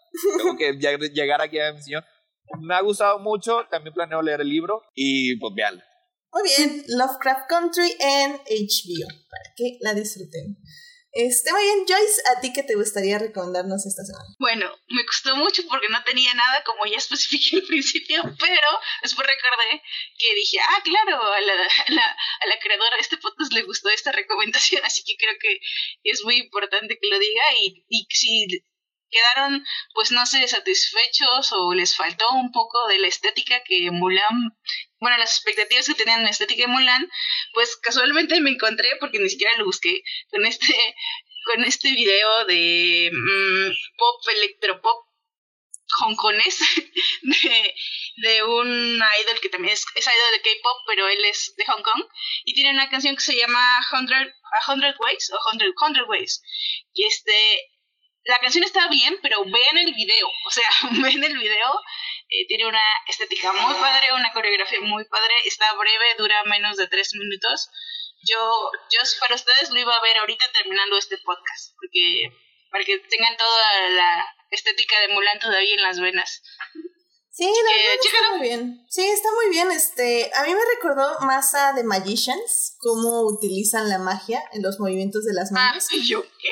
Pero, pero está, está muy interesante. O sea, al final del día me, me, me gustan mucho esas coreografías. Creo que De hecho- se ven bien. De hecho lo conocen como el, el video de Naruto, si alguien más está como por las por la coreografía de las manos. es Excelente. como siento bueno, la gente cree que está inspirado en Naruto. Órale, mira, la verdad no, no soy, este, estoy familiarizada con Naruto, así que tendré, tendré que, que verlo. Pero a mí me recordó a The, Ma- a Ma- The Magicians. Sí. Perfecto, pues el video de 100 Ways este, está ahí en YouTube Sí. y obviamente lo pondremos ahí en la. De Jackson Wang, perdón. Ah, perfecto, muchas gracias. Sí, justamente era como, ah, ¿cuál era el nombre? Pero sí, muy bien. Muchas gracias, Joyce. Eh, Monse, ¿a ti qué te gustaría recomendar esta semana? Eh, bueno, el viernes ya se estrenaron los primeros tres episodios de la segunda temporada de The Boys en Prime Video. Eh, la verdad es que la recomendación va, si les gustó la primera temporada, la segunda les va a gustar y presiento que puede que incluso más porque ahora sí que es más de lo mismo, pero como la quinta potencia de esta serie de, superhéroes, por así decirlo, les da un, un giro, ¿no? Que es así como héroes privatizados que están co- eh, controlados por una corporación y en realidad son malos y son más de mercadotecnia estos héroes y todo y son muy cínicos, se burlan del eh, de los de las películas de superhéroes y todo esto. Hay una parte en el primer capítulo que me dio eh, mucha risa porque están así como a quién vamos a contratar para el nuevo para que se una no al no sé eh, se llaman The Seven como no sé Avengers o los sí, sí, y así como no sí mira este chico que es asiático dice, a los es inclusión los millennials por alguna razón les encanta esto y o sea, a mí me, me da risa esta este cinismo de cómo se burlan precisamente de todos estos estudios de que a veces hacen esta representación inclusión demasiado forzada, ¿no? Que a veces no sabes ni qué está haciendo ahí esa persona, pero la meten para decir, eh, ah, sí, miren, sí tenemos representación. Entonces sí, si les gustó la primera temporada, les va a gustar la, la segunda. Y también quería recomendar así rápido eh, la nueva película que es de Netflix, de la, de la que mucho se habló en el fin de semana, I'm Thinking of Anything. Mm, La, la nueva, ¿Ya la la nueva moda. La, la y de, a esto voy. la de Kaufman, la porque- de Kaufman, ¿no? Sí. Sí, la de Kaufman. Edith ya me conoce. Yo adoro la- las películas que hacen esto, que hace que la, la gente la odie o la ame, pero así, así extremos. O sea, no hay nadie que diga, ah, pues estuvo bien, o ah, pues estuvo mal, eh, X. No, o sea, son extremos. Yo le, los he leído si o la odiaron, la detestaron o dicen que es una joya. Entonces sí, Y, eh, y yo soy 50, 50, 50 con Kaufman. Hay algunas, este, amo Synecdoche y, ¿eh? ay, la animada fue la que me quería suicidar. ¿Anomalisa? No, dice. Esa. Sí. Sí, entonces sí, sí les recomiendo este tipo de películas, sobre todo por esto, porque a mí sí me gusta mucho ver este tipo de películas, ya comentaba Edith, como la nueva Mother, si recordarán, hubo aquí una revolución, ¿verdad? Eh, Ah, na- precisamente por esta nunca nada será como Mother, la verdad. Se rompieron Sí, na- amistades, nada, nada, nada va a superar Mother. se rompieron tratados internacionales. Sí, ¿Es, sí, es, sí. ¿Esto está en Netflix? Sí. Sí. Está en Netflix, sí. Es la nueva película de Charlie Kaufman. Y la verdad, yo pienso que sí vale la pena, la verdad. Es una reflexión muy padre. Y las actuaciones, la verdad, están muy padres. Es de Jesse Buckley y Jesse eh, Plemons. Este, que no sé cómo, pero siempre termina estando en las mejores películas y mejores series. Muy bien, muy bien. Pues este, la verdad, obvio sí la voy a ver. Este, sí está en mi lista de esta semana, entonces. ¿Saben qué tal? A ver si merece un podcast. Tú dices que merece un podcast, Monse. Yo digo que sí, pero siempre y cuando encuentres a alguien que la haya amado y a alguien que la haya odiado. Si no, no. Bueno, pues yo la, Sí. voy, yo la voy a ver. A ver, en qué, a ver en qué, Perfecto. en qué lado caigo. Muy bien, sí, porque eh, eh, Twitter me trajo una escena de Mother y recordé lo hermosamente trágica que es y dije, "Ah, tengo que ver a Kaufman, quiero sentir esa disparidad de nuevo. No digan Kaufman, me siento aludida. Charlie Kaufman. Yo, ¿qué? No, perdón, perdón. que- Tienes toda la razón. Tienes toda la razón. Muy bien, pues ya saben, ahí están las dos recomendaciones de Monse, The Voice en Amazon Prime y la película de Charlie Kaufman, que se me fue, ¿cómo se llama? Eh, I, I'm I'm thinking, thinking of things. perfecto. Muchísimas gracias. Oye, ¿no mencionaron la, la última, la, la nueva temporada de Lucifer? ¿La guardamos para otro episodio? Eh, guardarla para otro episodio. Ya conseguí gente que pueda hablar de ella, así que, que, que, que creo que podrías incluirte. Por lo A mí, que a mí me falta. A mí me falta un episodio, pero tengo dudas porque se supone que la temporada no se ha acabado. No, está, es- está- sí, está partida. Sí, yo también por eso decía que no, pero, pero no hay nada de qué hablar, así que podemos hablar. Sí. Pues es- se supone que la, la- está dividiendo como tiende a hacerlo Netflix, pero la segunda parte apenas la, la iniciaron a filmar y la van a filmar junto con el inicio de la que sigue. Así que es- todavía falta. Sí. Sí, todavía falta. Sí, entonces eh, está como tema por si un, un este lunes no tema, básicamente. no me urge hablar de Lucifer, sinceramente. Ah, este, pero bueno, yo les quiero recomendar eh, rápidamente, la verdad es una serie que vi con mucho miedito porque tiene el nombre de Ryan Murphy en los creadores. Pero la verdad es que yo creo que no lo dejaron hacer nada porque está muy buena. o sea, este, eh, es Pose. eh, la primera temporada la pueden ver en Netflix y la segunda temporada en medios alternativos mientras llega Netflix. Me está gustando mucho. O sea, la verdad es que creo que tiene personajes súper interesantes, eh, complejos, eh, personajes que realmente te preocupas por ellos. Y y bueno, pues evidentemente está toda esta cultura de los ballrooms, que bueno, si alguien no sabe qué son, pues ahí se los enseñan en la película. Y, y no sé, a mí me está gustando mucho. eh, la primera temporada es como muy convencional, pero la segunda temporada ya están tocando temas bastante interesantes y de una forma bastante bien. Eh, creo que están poniendo eh, varios puntos de vista. Y, y pues no sé, véanla y díganos qué piensan, porque sé que muchos no la están viendo por Ryan Murphy, porque Ryan Murphy, este, pero, pero la verdad yo sí creo que Pose no, o sea, cada episodio es una directora o un director diferente, este, escritores, este, un, un grupo de escritores muy diversos y muy que saben y del tema, que, de los temas que están hablando, entonces creo que es muy bien, está muy bien la serie. Sinceramente, eh, olviden el nombre de Ryan Murphy y, y entren a verla. Está en Netflix la primera temporada. Y son 10 episodios, así que pues está rápida de ver también. Sí duran una hora cada episodio, pero, pero pasa bien, pasa rápido y uno por semana está perfecto. Así que les recomiendo eso y no se olviden que en dos días sale la serie de Memorias de Idun, esta serie animada que estoy esperando desde hace cinco años y no me importa cómo vaya a estar, véanla para darle este, views a, a, este, a Laura Gallego y que sigan haciendo la serie. Quién sabe cómo va a estar, van a ser cinco míseros episodios, pero, pero a ver qué pasa. Ya el jueves ahí estaré escribiendo este, en mi Twitter qué me pareció, porque obviamente los voy a ver juntos todos los episodios. Así que Memorias de Idun, este anime basado en el libro del mismo nombre de Laura Gallego. Se estrena el jueves 10 de septiembre. Muy bien, y ahora sí, vamos a despedirnos porque ya es tardísimo y ningún episodio puede durar más de dos horas y media porque eso solo puede ser Star Wars y Hamilton. Así que... Así que muchísimas gracias Dafne por venir a este podcast donde te puede encontrar nuestro público. Eh, pues en sociales estoy en Twitter y en Instagram como dafne.benets.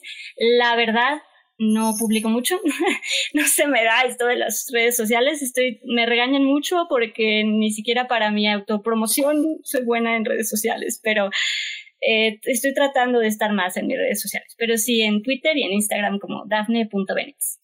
Tan fácil que es decirme a mí que te autopromocione Dafne y no me digas, te pasa. No, pero, pero sí, ahí me pueden encontrar. Muy bien, perfecto. Muchas gracias, Dafne. Héctor, muchísimas gracias por venir al programa. ¿Dónde te puede encontrar nuestro público? Eh, gracias otra vez por invitarme, gracias, siempre es un placer estar aquí. Eh, me pueden encontrar eh, los jueves en Crónicas del Multiverso en vivo. Es un podcast donde hablamos. ¿Cómo fue? Este, donde le encontramos defectos a todos los clásicos y maravillas a todos los bodrios. Hablamos de cómics, cine, animación, de todo. También tenemos especiales. El domingo hablamos de Caballero del Zodiaco. Y mañana tenemos otro especial en que estamos hablando sobre las películas de Disney. Mañana vamos a hablar de tesoros nacionales y encantos y pajaritos muy bonitos que vuelan y hacen las labores del hogar. Este, ¿y nos vas a acompañar, Edith? Sí, por ahí andaré una vez más en el especial de Disney. claro que sí. Perfecto. Bueno, pues muchísimas gracias, Héctor. Pues así que eh, ya saben, querido público, ya estoy ahí cada martes hablando eh, de Disney. Um, Joyce, muchísimas gracias por venir al programa. ¿Dónde te puede encontrar nuestro público? Me puede encontrar en Twitter, en mi cuenta personal, que es arroba 3 o, mi nombre es Joyce Kaufman, ahí me encuentran. Y en mi cuenta de fangirleo, que es la mesita, la mesita de Notch 3, ahí me pueden encontrar.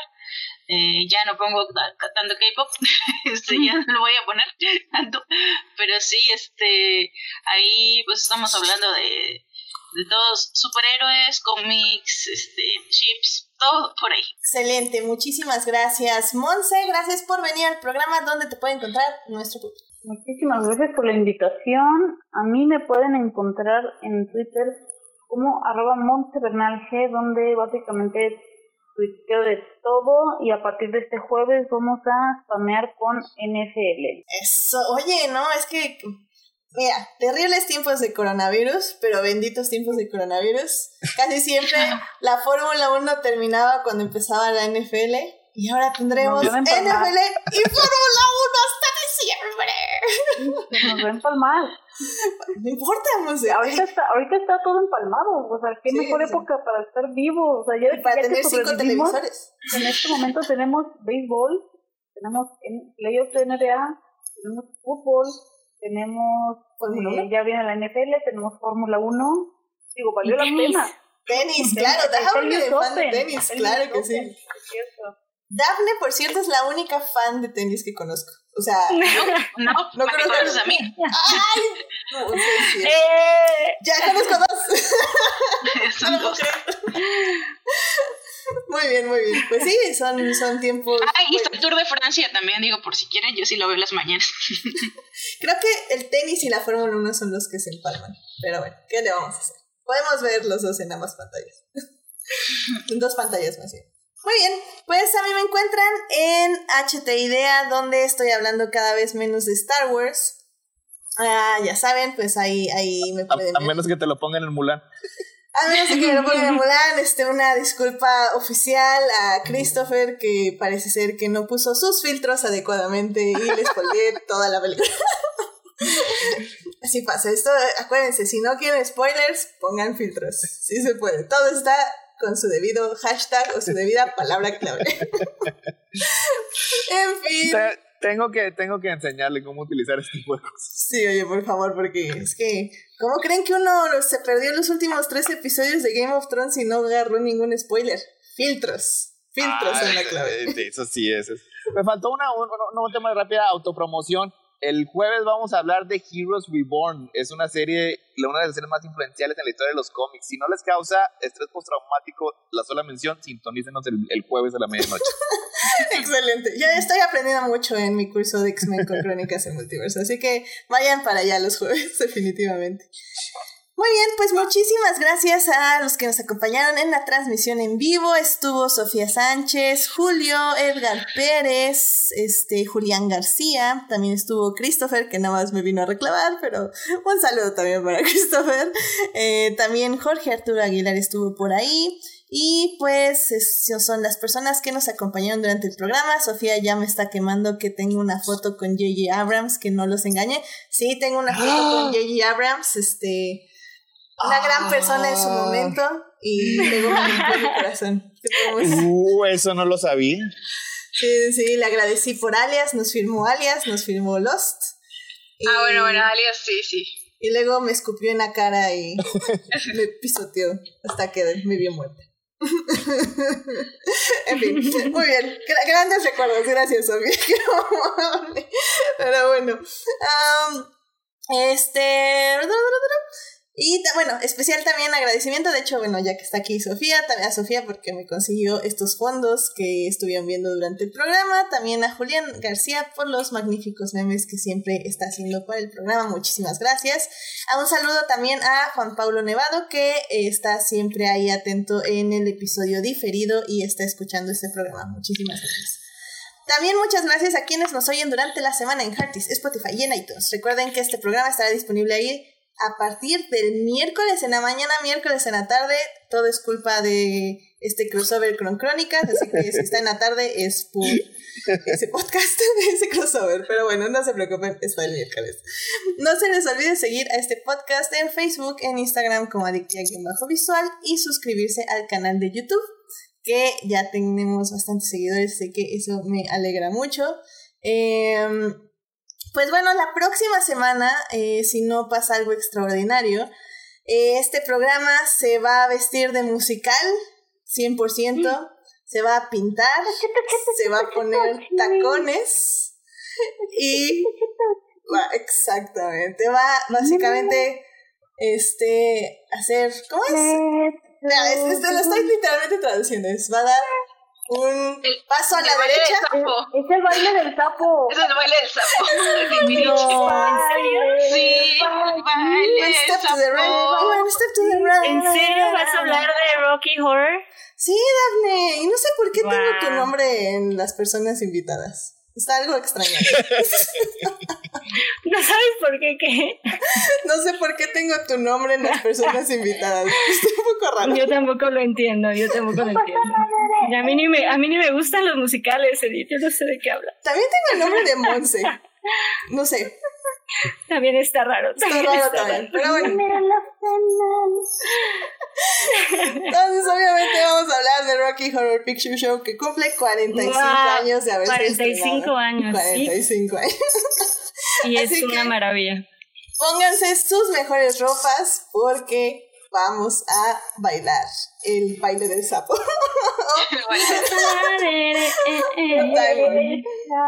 Excelente, muy bien. Okay. Eh, eh, eh, bueno, ya nos despedimos. Cuídense mucho, usen cubrebocas, no salgan de no ser necesario. No vayan a ver New Mutants al cine. Digo, vayan, no, no. New Mutants va a salvar el cine en el 2020, lo dijo Monse aquí primero. Recuérdenme, llámeme por tu nombre mutante. Cami Bayoni, Cami Bayoni. Mayor Name. Cuídense mucho. Nos vemos. Bye.